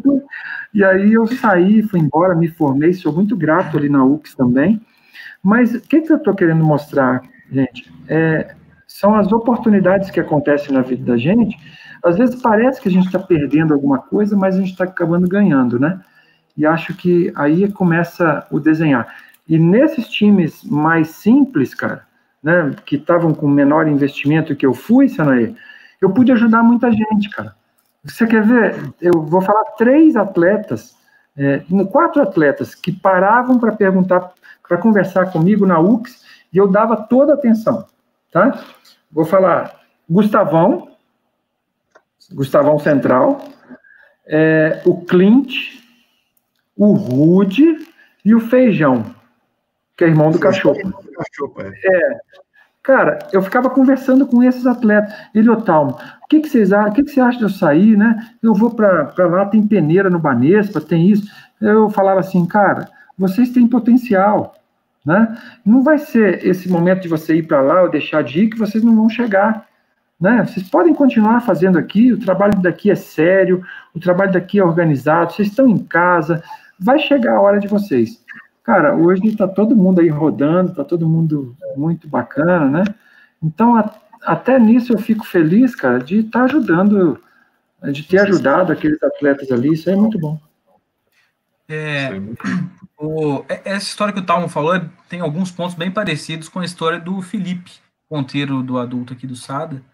É, a gente acho que a gente vai ter oportunidade de trazer ele aqui, a gente está conversando, já a agenda não bateu algumas vezes, mas é, ele também tem uma história parecida de estar cursando educação física e abrir mão de outras propostas da Itália, se eu não me engano, é, para sair e ganhar absurdamente mais. E ele preferiu ficar também para terminar a graduação dele. Enfim, ele vai contar essa história aqui com mais detalhes em breve, se tudo der certo. Ô, Talmo, uhum. é, recentemente você voltou é, a trabalhar como treinador no Olímpico, aqui de Belo Horizonte e trabalhar com categorias de base. Eu queria saber como é que foi essa experiência de trabalhar com a base e o que que, quando você, trabalhando como treinador de equipe adulta, o que que você sentia falta da galera que estava chegando no adulto e se você conseguiu trabalhar essa, essa questão com os meninos da base? Vamos lá, vamos, vamos pegar essa agora do Olímpico, né? É, o pessoal achava que eu era louco. As meninas achavam que eu era louco. Né? Por quê? Primeiro dia, primeiro dia parecia, cara, que parecia que era assim a minha festa mais importante da minha vida, de estar tá voltando para a quadra, sabe? Era, era, era assim um presente que eu estava tendo. E aí eu falei o seguinte, ó, reuni o pessoal, né? Falei, vocês vão me desculpar, mas às vezes eu vou falar de alguma forma que talvez vocês não gostem, né? Vocês não vão gostar. Mas eu vou fazer isso para melhorar. Vocês vão ter que melhorar. Então, eu vou ser duro aqui dentro. Vou ser duro, eu vou cobrar muito, eu vou xingar. Mas aí eu vou pedir para os pais de vocês nem aparecerem aqui no ginásio, né? Porque eles vão assustar. Mas aí, não, não. Os pais nem chegavam perto, cara. Nem chegavam perto. Mas ali dentro era, eu cobrava muito delas, sabe? Muito. Claro que dentro da limitação e tudo, né? E tentava passar, é, e tentava passar assim o máximo de conhecimento para elas, tentava passar o máximo de oportunidades para elas, tentava aumentar cada vez mais o repertório motor delas, né? E aí é, isso, esse pedaço foi muito bacana porque eu me reinventei, sabe? Eu me reinventei. E, e, o que eu mais gosto de citar é o seguinte: nós tínhamos um, um histórico da gente estar tá jogando contra o Minas, jogando contra o Sada, jogando contra o Mackenzie, que é, eram os três times que a gente jogava, né? E era impressionante, que a gente tomava de 25 a 5, 25 a 4, 25 a 6. Era couro, couro. E aí eu falei, bom, vamos começar a fazer alguma coisa diferente, nós vamos defender mais. E aí eu fazia trabalhos muito legais de defesa e tudo voltado para ela, tudo criando, né? Dentro da necessidade delas. Ia criando, criando, criando, criando. Aí, próximo jogo, aí a gente foi, foi 25 a 16, 25 a 18, 25 a, a 20.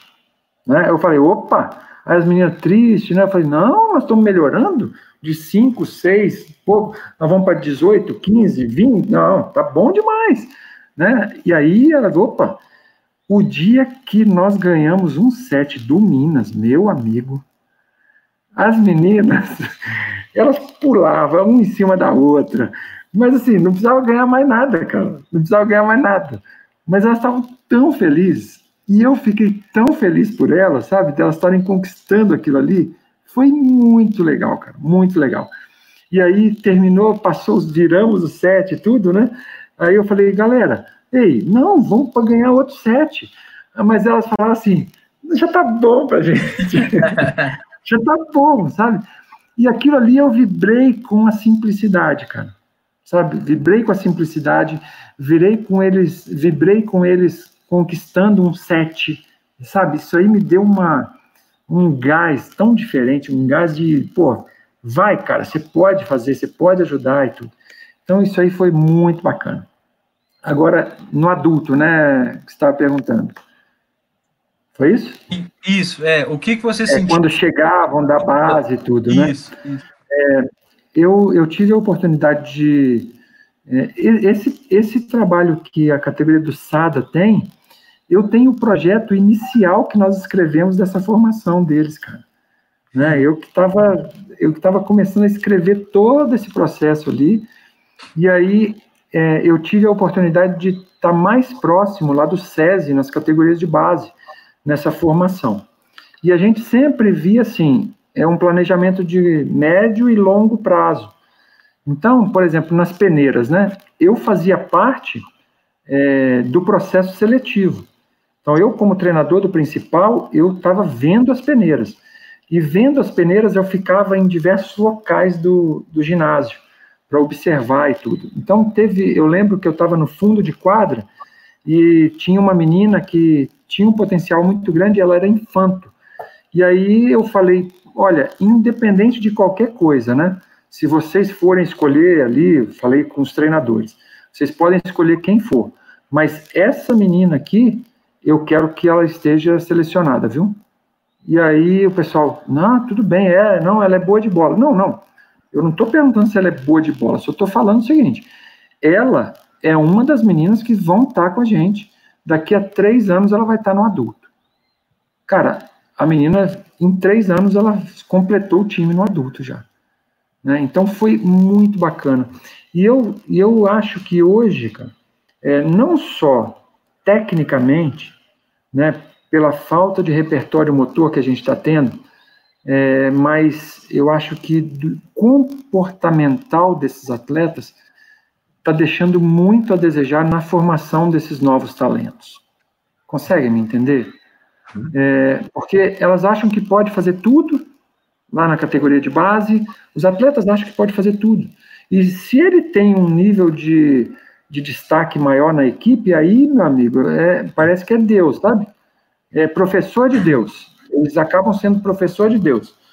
Então, cara, é um, é um ponto que eu falo. Você vai, você vai ter essa parte técnica para ser trabalhada, mas eu, eu prefiro que ainda esteja em defasagem essa parte técnica em detrimento de uma parte comportamental do atleta. O comportamental, cara, eu acho que é o mais importante. E diga-se de passagem, nós muitas vezes nós damos menor importância para essa parte comportamental do que na parte técnica. A gente acha, não, tecnicamente, tecnicamente. Mas a formação dele como atleta, eu acho que ela é fundamental para o sucesso desse atleta. Então ele tem que entender onde que ele está, quem é o time dele, a importância dele para o time, né? E acho que não buscar só essa parte individual do atleta. Legal. É, Talmo, vamos então pular de, de tópico de novo. E agora eu quero conversar com você sobre a Universidade de Esportes. É, explica para a galera o que, que é a Universidade de Esportes, por favor. Isso aí foi.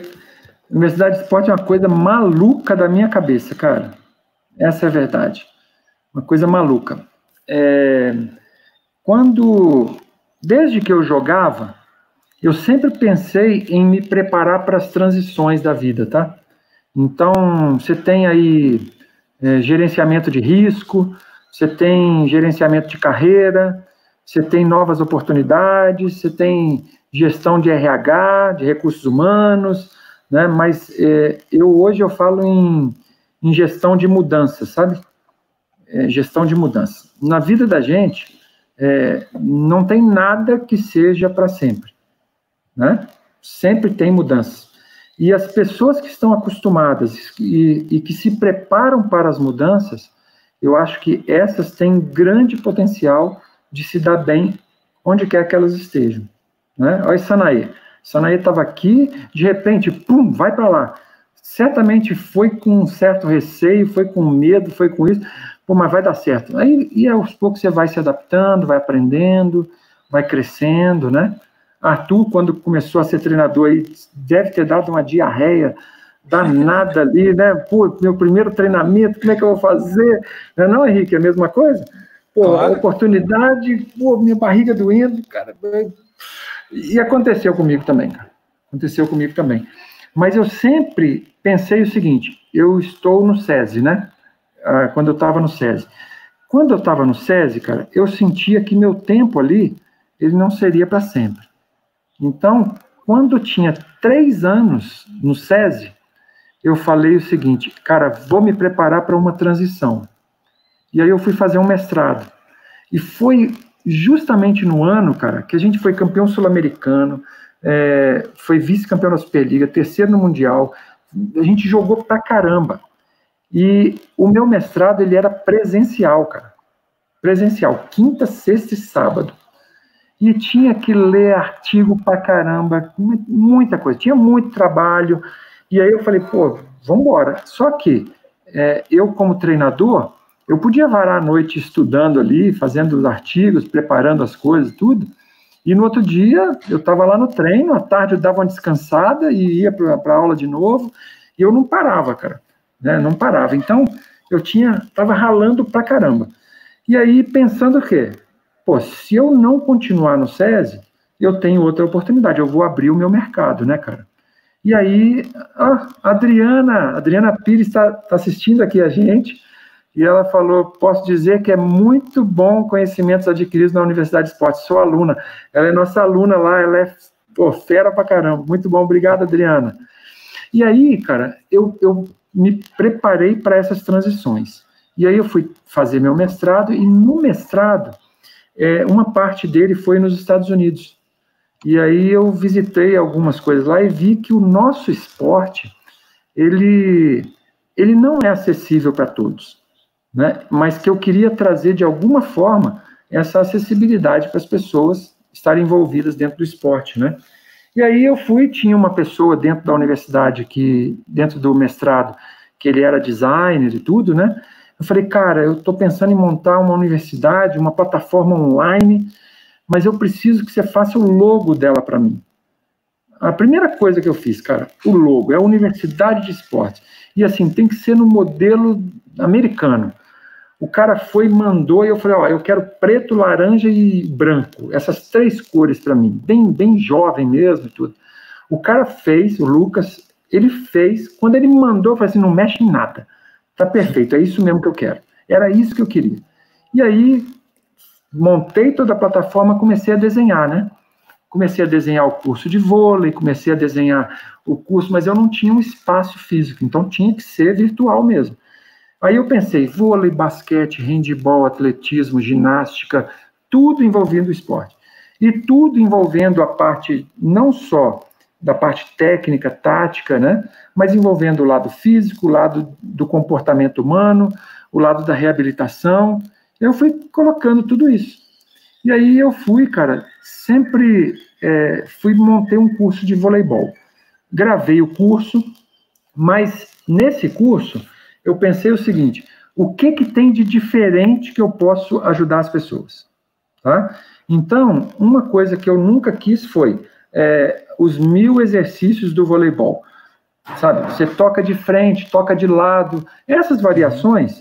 Eu vou fazer. O diferencial é fazer com que o treinador entenda o que o seu atleta precisa. Aí eu vou estar com você te ajudando nesse entendimento, né? Então, com, qual é o processo de ensino-aprendizagem? Qual é a faixa etária que eu estou trabalhando? O que, que eu posso fazer nessa faixa etária? Então, usar teoria com prática. E aí foi quando começou a surgir novos cursos, né? Então, por exemplo, nós temos agora, essa semana, é, espero que amanhã ou quarta-feira a gente esteja lançando o curso de voleibol. Né? Nós tivemos um pré-lançamento, onde a Adriana, que é nossa aluna, ela, lanç, ela fez no pré-lançamento. Ali ela está ajudando junto com os membros VIPs, né, que eu chamei, que são os primeiros, a testar a plataforma. A Adriana falou assim: olha, tem, não está chegando isso aqui direito para mim. Então ela me ajudou, esses membros ajudaram a construir essa plataforma e amanhã ou quarta a gente está fazendo o lançamento, né, do curso de voleibol e de um curso que eu fiz, cara, que eu fiquei encantado, que é o curso de Enneagrama, né? E o que que é Enneagrama? É um curso onde é, você vai ter a oportunidade de saber a sua personalidade, né? E por onde tal você tirou isso aí? Cara, um professor que eu fiz o curso, que é, que é o professor da, da Universidade de Esportes, para esse curso, é, ele mostrou o seguinte: por que, que uma pessoa se dá bem numa equipe com uma e não se dá bem com a outra?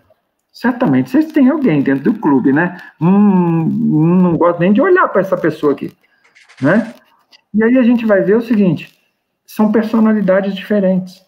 Mas quando eu não me dou bem com uma pessoa devido à minha personalidade, eu tenho ferramentas para entender qual é a dele e como eu posso chegar e me aproximar dele.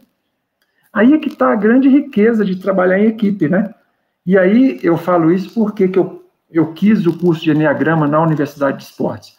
Porque eu queria montar um time sempre com todo mundo parecido comigo, cara.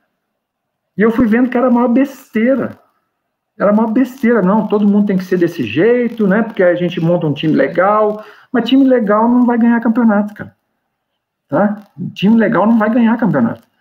Então eu tenho que ter time onde um vai cobrar do outro, e eu, eu preciso de personalidades diferentes. Né? Porque se todo mundo for lá e, ah, não, tudo bem, não, não, não, errou, não, tá bom, não, não se preocupa, não. A gente ali na frente a gente dá um jeito. Não dá tempo, cara. Mas vai ter, vai ter que ter um e falar assim, Ei, vambora, cara, ó, vambora, se mexe, oh, eu tô treinando, eu tô fazendo aqui, você não vai fazer? Então a gente tem que entender essas personalidades. E a, e a diversidade dessa personalidade vai fazer com que eu tenha vantagem competitiva. Então, esses foram os dois cursos que eu trouxe para fazer o lançamento, né? E a partir desse curso, a gente vai ter é, jogos lúdicos, brincadeiras para primeira infância, segunda infância, para terceira idade. A gente vai ter é, aula de anatomia, aula de cinesiologia, de biomecânica, de bioquímica. Vai entrar com basquete. Já gravei um curso com o jo, professor Joel, que ele é de, do atletismo, cara. Atletismo. Cara, nós gravamos até salto com vara. Bacana. Salto com vara. Né? Então, está sendo tudo preparado, está sendo tudo editado. É, o atletismo, gravamos ginástica, ginástica olímpica, né, para fazer, que são bases do treinamento, que é ginástica e atletismo, como que eu posso fazer correção de movimento, passadas no voleibol, que eu posso fazer com correções através do, do atletismo, né, que é básico para a gente. Então, como que o atletismo trabalha a variação de batida de perna, a variação de pé, o skipping, é, os saltos, né, coordenação de salto, coordenação de, de membros. Então, tudo isso aqui eu pensei da gente unir teoria com prática, né, para colocar dentro da universidade. E aí veio dessa loucura minha aí. Deixa, deixa eu aproveitar esse o que você estava comentando dos cursos. Tem a gente conversando em off, né? Tem um curso que, que o Tom comentou comigo que a princípio sim, vai ser muito interessante, que é sobre vôlei, mas não em português, né? Eita, dia 13 de julho está sendo lançado. E... Conta, conta, um pouquinho mais. Então, cara, é, eu vejo assim, muitas vezes nós, treinadores do Brasil, Sanaê pode ser, pode afirmar isso aí para a gente, nós perdemos oportunidades né, de trabalho porque a gente não tem o domínio da outra língua, né? Uhum. A gente fica com medo, a gente fica com receio. E aí eu fui conversando com o Pira, né, que a gente fez é, cinco aulas de voleibol, todo o processo de aprendizagem, passando pela parte física, pela parte psicológica, do voleibol, tudo. E aí nós começamos a preparar um curso de voleibol em inglês, né, para preparar atletas, treinadores, professores, e assim, quais são os comandos que a gente vai dar num treinamento, tá? Então, assim, bem específico, né? Porque eu vejo assim, vai estudar inglês, é, I am Bob Wilson, lá de trás, né? The books on the table. Uhum. Cara, você vai aprender é, na prática ali com o voleibol lá dentro de quadro. Porque os termos block, é, set, é, pass, receive, é, isso aí você vai ter, você vai pegar muito mais fácil, né? Porque está dentro do seu contexto. E aí o, o Peter fala muito bem inglês, né? Tem um conhecimento muito grande, um cara super inteligente, né? Com uma didática bem bacana. E aí dia 13 de julho, ah, eu estou falando nem na Universidade de Esportes, Arthur, eu coloquei vagabundo. Nem na Universidade de Esporte eu coloquei. Esse curso eu estou falando aqui para vocês. Né? Mas dia 13, é, um curso de inglês no voleibol. Legal. Vai ser muito bacana, cara. Muito bom. Isso aí vai ser sensacional, Tom. Eu falo porque, assim, eu quando eu vim para cá, eu não falava nada inglês, né? O inglês era uhum. inglês de escola. Cara, e foi muito louco, porque eu cheguei no clube e não falava nada inglês, só que tinha um treinador que era o Nuti, né? Falava uhum. português. E o, o, Gomes, venezuelano, que jogou sim. na seleção, jogou contra o Brasil aí. Sim, sim.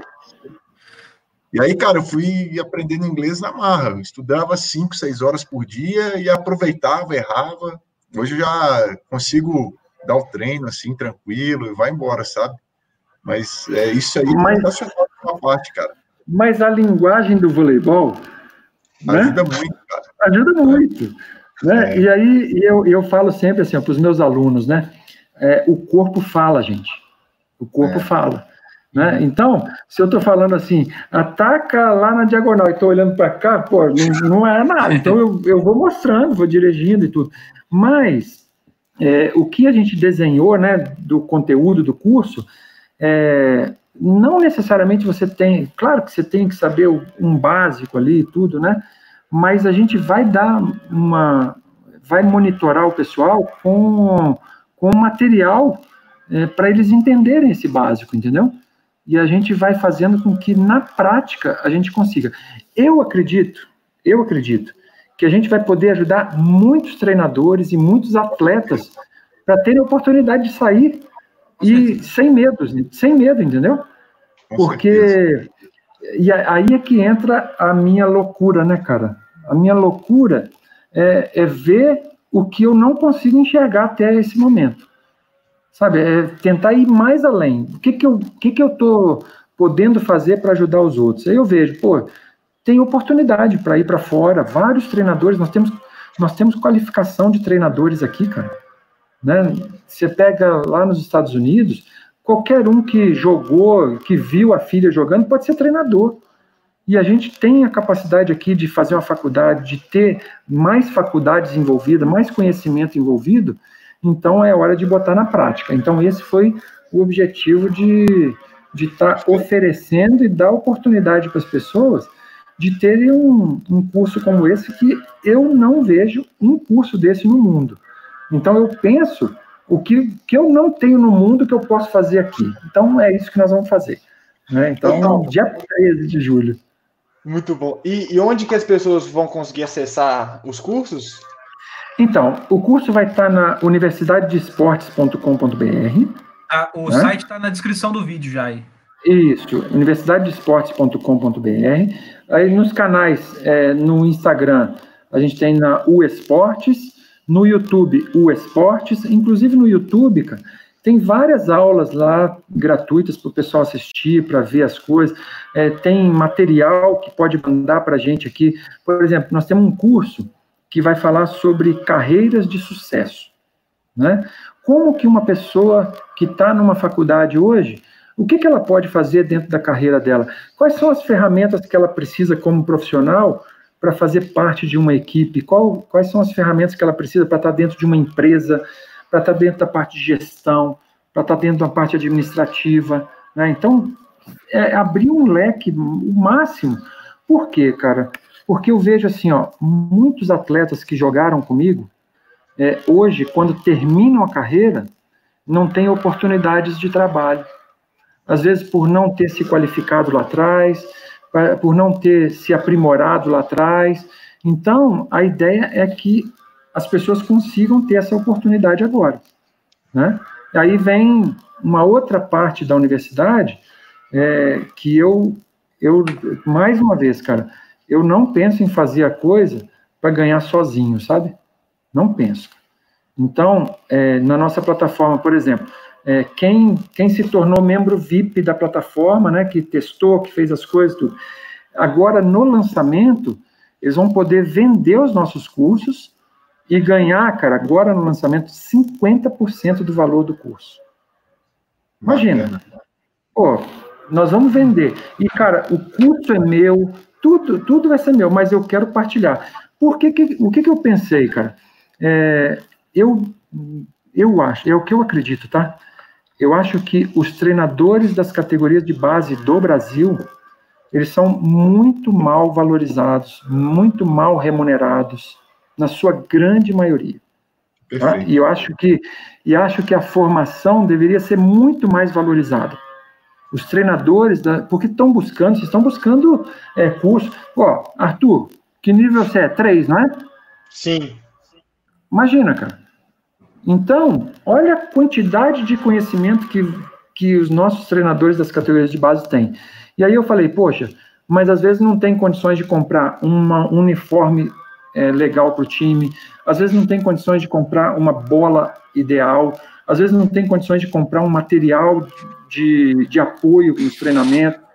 Né? Aí eu falei, eu quero proporcionar para essas pessoas que se elas venderem os cursos, né, divulgar na rede social, ele vai ter um link dele, divulgou, alguém comprou, cara, automaticamente você tem 50% do valor do curso.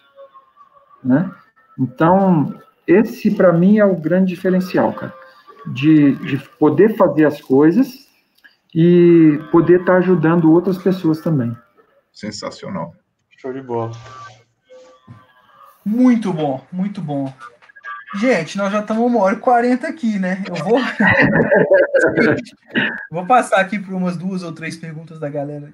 A galera mandou e a gente vai caminhando para o final, porque bom, se deixar, eu já conheço todo mundo aqui, nós vamos ficar conversando.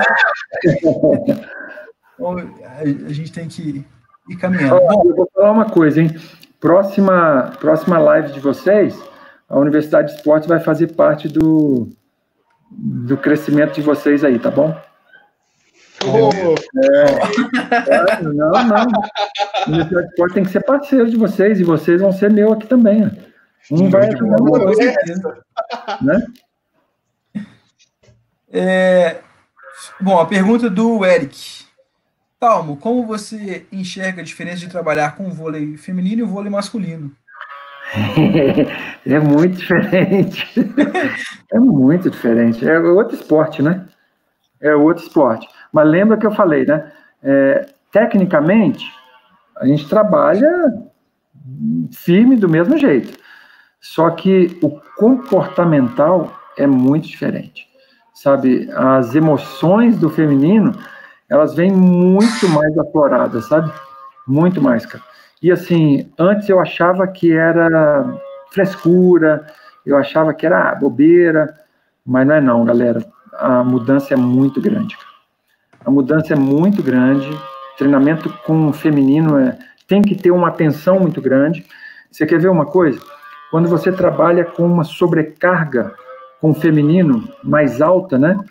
E dependendo do ciclo menstrual das mulheres, é, pode ter uma. Tem, existe uma possibilidade muito grande de aumentar risco de lesão no feminino, principalmente com fratura por estresse, de tíbia, né? Então, uhum. acontece, pode acontecer muito isso. Por quê? Porque a mulher perde muito fluxo sanguíneo na uhum. parede vital dela, né? Então, é, vai perdendo o fluxo, então a periferia, ela para de irrigar. Então, tem menos fluxo sanguíneo de periferia, principalmente membro inferior. E aí acontece que vai deixar para a parte mais vital. E aí você vai ter impacto, sobrecarga, aí a tendência é que não tem sangue, então não está irrigando, pode ter uma fratura por estresse. Uhum. Deixa, rapidinho, eu vou interromper, só porque eu lembrei que agora, assim, é, eu e o. o na, eu não, né? Nós, na live que o Talmo participou com o professor Herbert, surgiu uma discussão sobre uhum. a eficiência da transição 1 ser maior no masculino e a gente ah, não sim. saber do feminino, né?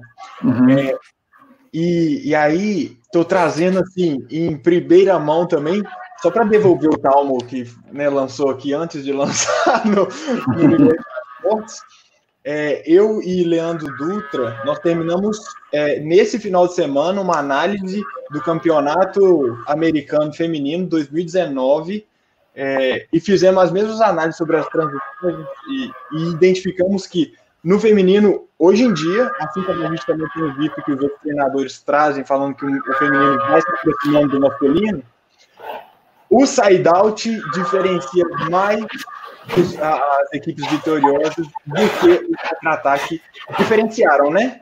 Nesse, nesse campeonato de 2019. Só trazendo aqui, porque a, né, a pergunta foi diferente entre masculino e feminino, apesar disso não ser uma diferença, e como estava aqui na discussão anterior também, mas sabendo que não vai dar para a gente discutir agora, mas já está bem, já é uma abertura para uma próxima live. É, boa. É... Paulo, pergunta do Auro. Com atleta, qual tipo de liderança de treinador você melhor se relacionava? E qual tipo de liderança você adotou como treinador? Beleza. O Henrique, eu, eu sempre procurei respeitar todos os estilos de treinadores. Todos. Peguei treinadores dos mais variados estilos possíveis e das mais variadas competências também. E como atleta, ah, uma coisa que eu tinha é, com esses treinadores era o respeito por tudo que eles faziam. Esse, isso aí era a principal característica que eu tinha com eles. Né? Porque eu peguei vários. Peguei vários de cada um com uma personalidade, cada um com um comportamento, né? mas eu, eu, aí sou eu, respeitei todos eles.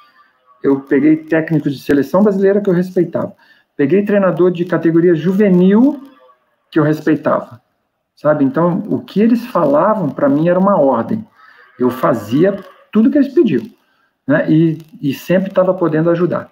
Agora, como, como treinador, é, eu sempre fui muito de, de uma liderança participativa, sabe?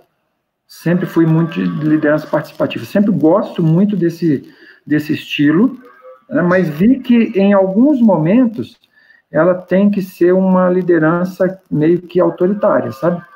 não, não autoritário, mas de autoridade.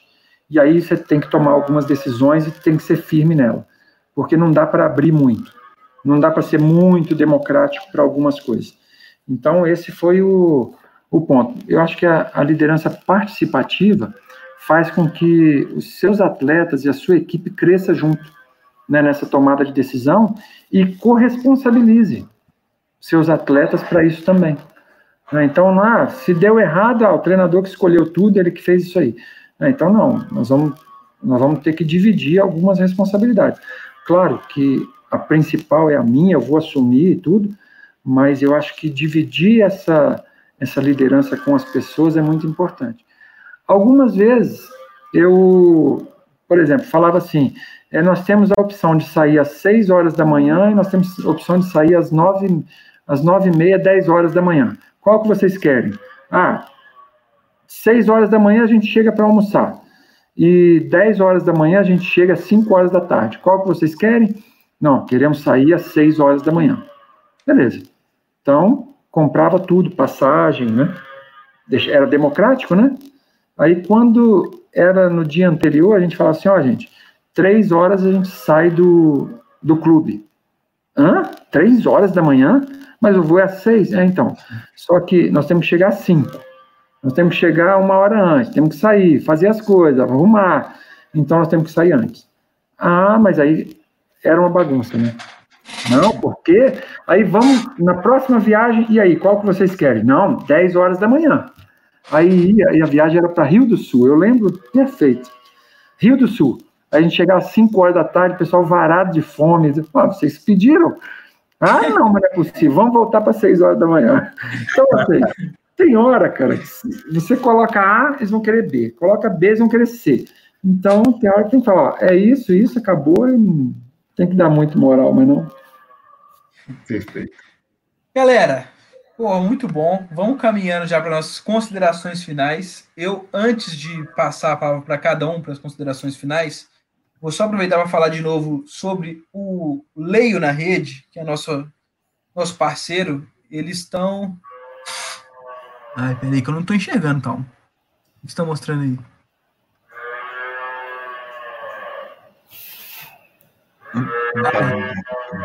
Agora sim. Ah, Universidade de Esportes aí. Ah, esse já é o curso. É do lançamento de amanhã, ué.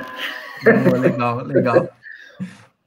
Lembrando que tá na descrição do vídeo aí o, o link do site do, da Universidade de Esportes. É, sobre o Leio na Rede, eles estão é, fazendo um sorteio. É, pode participar do sorteio até quarta-feira e estão sorteando aí 100 reais em compras no. No... Ih, agora me deu um branco, esqueci qual site que era, gente. Vocês lembram? Saraiva. Lembrei, isso, na Saraiva. Então, você vale compra de 100 reais na Saraiva para comprar livros, mas falar para vocês participarem, mas eu vou ganhar, já tenho certeza absoluta que eu coloquei isso na minha cabeça. Então, eu vou comprar esses 100 reais em livros, com certeza. Mas, de qualquer maneira, participem, sigam o Leio na Rede lá no, no Instagram. Tá bom? Pessoal, então vou passar para vocês uh, o recado final de cada um, por favor, começando pelo Arthur. Bom, é, agradecer o Talmo pela disponibilidade em conversar com a gente, agradecer o Naê, agradecer todo mundo que assistiu a gente é, e divulguem esse vídeo para outras pessoas que tenho certeza que conhecer é, a pessoa do Talmo e a história dele incentiva muita gente. Agradecer ao Henrique e é, já tinha agradecido o Paulo, mas vou agradecer de novo. Mas muito obrigado pela oportunidade, é, você ter aberto esse espaço e você ter trocado com a gente todas essas experiências e todas essas histórias. Tenho certeza que, não só para quem assistiu, mas para mim, para o Naê e para o Henrique, também foi muito gratificante e construtivo. Bacana. Boa. Naê. Vamos lá agradecer todo mundo aí por mais esse, esse dia de à beira na quadra. E é sempre bom conversar com tal, né? Sempre a gente aprende uma coisa nova. E agradecer mesmo e até breve. Beleza. A Andréia tá. Deia Neves. Ô, Deia, grande abraço para você de São Paulo, viu? Tá, fica à vontade também para dar seu, seu recado final. Ufa! Vamos lá. É, eu, eu sempre gosto de deixar uma mensagem, né? Deixar um direcionamento e tudo.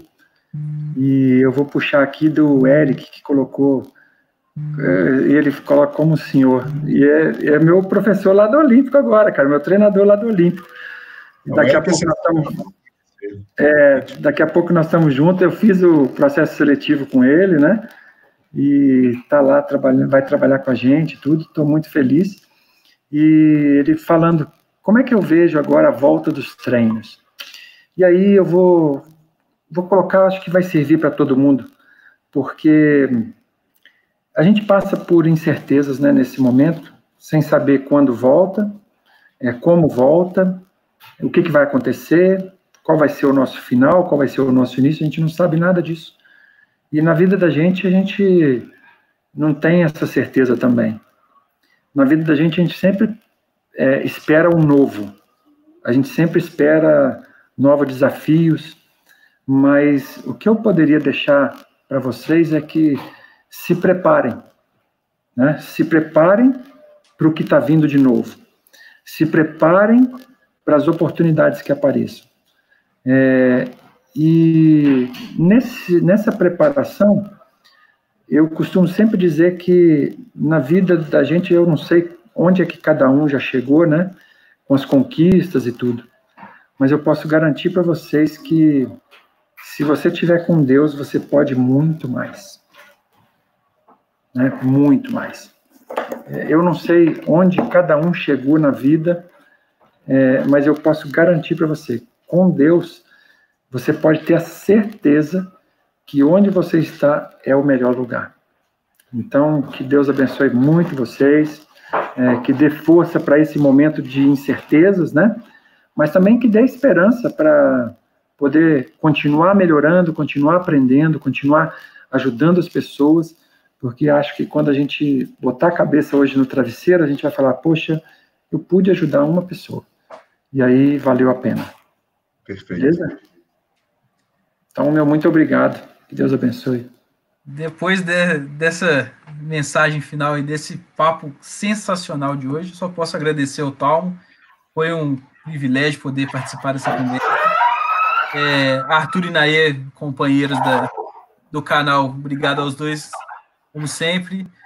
É, Talmo, parabenizar pela trajetória, pela história e também pelo projeto do Universidade de Esportes. Com certeza vai ser um sucesso que, pelo, pelo que a gente já viu, tem bastante coisa interessante. E estaremos juntos aí. Esse curso do inglês e o vôlei eu com certeza vou fazer. Eu já estou dentro desse aí. Show. Ah, outra coisa, Henrique. É. Outra coisa, né? O, o curso de vôlei, é, eu coloquei os pilares que eu entendo como principal para um jogo de vôlei, tá? E assim, são os detalhes que o Talmo enxerga para o vôlei. Tá? Então aqui, cara, você não vai ter, é, ah, me dá um exercício de ataque. Não, nós vamos construir junto nisso. E uhum. uma das coisas que eu fiz agora para esse, para os primeiros cursos que foram vendidos, nós temos aulas especiais, né? E essas aulas a gente vai pegar em detalhes o que, que acontece. Por exemplo, é, de todos os movimentos do voleibol, sejam eles habilidades ou sejam eles os fundamentos, é, eu pego em cima da cinesiologia para ver como que eu posso corrigir os movimentos. Então eu vou em cima de ângulo, eu vou em cima de articulação, vou em cima do tendão, vou em cima da musculatura, né, para que como, qual é o próximo passo para corrigir se eu tenho um movimento mais livre, como é que eu faço para que o meu atleta possa ter o melhor desempenho? Né? Então, eu vou achar um meio de fazer com que ele tenha o melhor, a melhor performance. É isso aí que nós estamos estudando na universidade. Né? Então, é um outro ponto também, que na universidade a gente está preparando para um journal, é uma, uma revista onde nós vamos pegar artigos de pessoas para colocar dentro da universidade né? E a gente vai, vai ser referência aí nesses, nesses aprendizados do voleibol, do esporte, da gestão, vamos estar tudo aqui dentro da universidade. Beleza? Muito, muito legal. Então é isso, galera. Muitíssimo obrigado. Valeu, Talmo, sempre um prazer. É, e o canal está aberto para quando quiser voltar. Perfeito. Maravilha. Obrigado aí por tudo. Valeu, valeu quem está assistindo a gente. Ah, fica ligado que a gente está com uma programação muito legal para esse mês de julho. Nós vamos ter coisas bem especiais aqui no canal. Fica atento. Vai lá no canal do Telegram para acompanhar mais de perto. Beleza? Valeu, galera. Valeu, galera.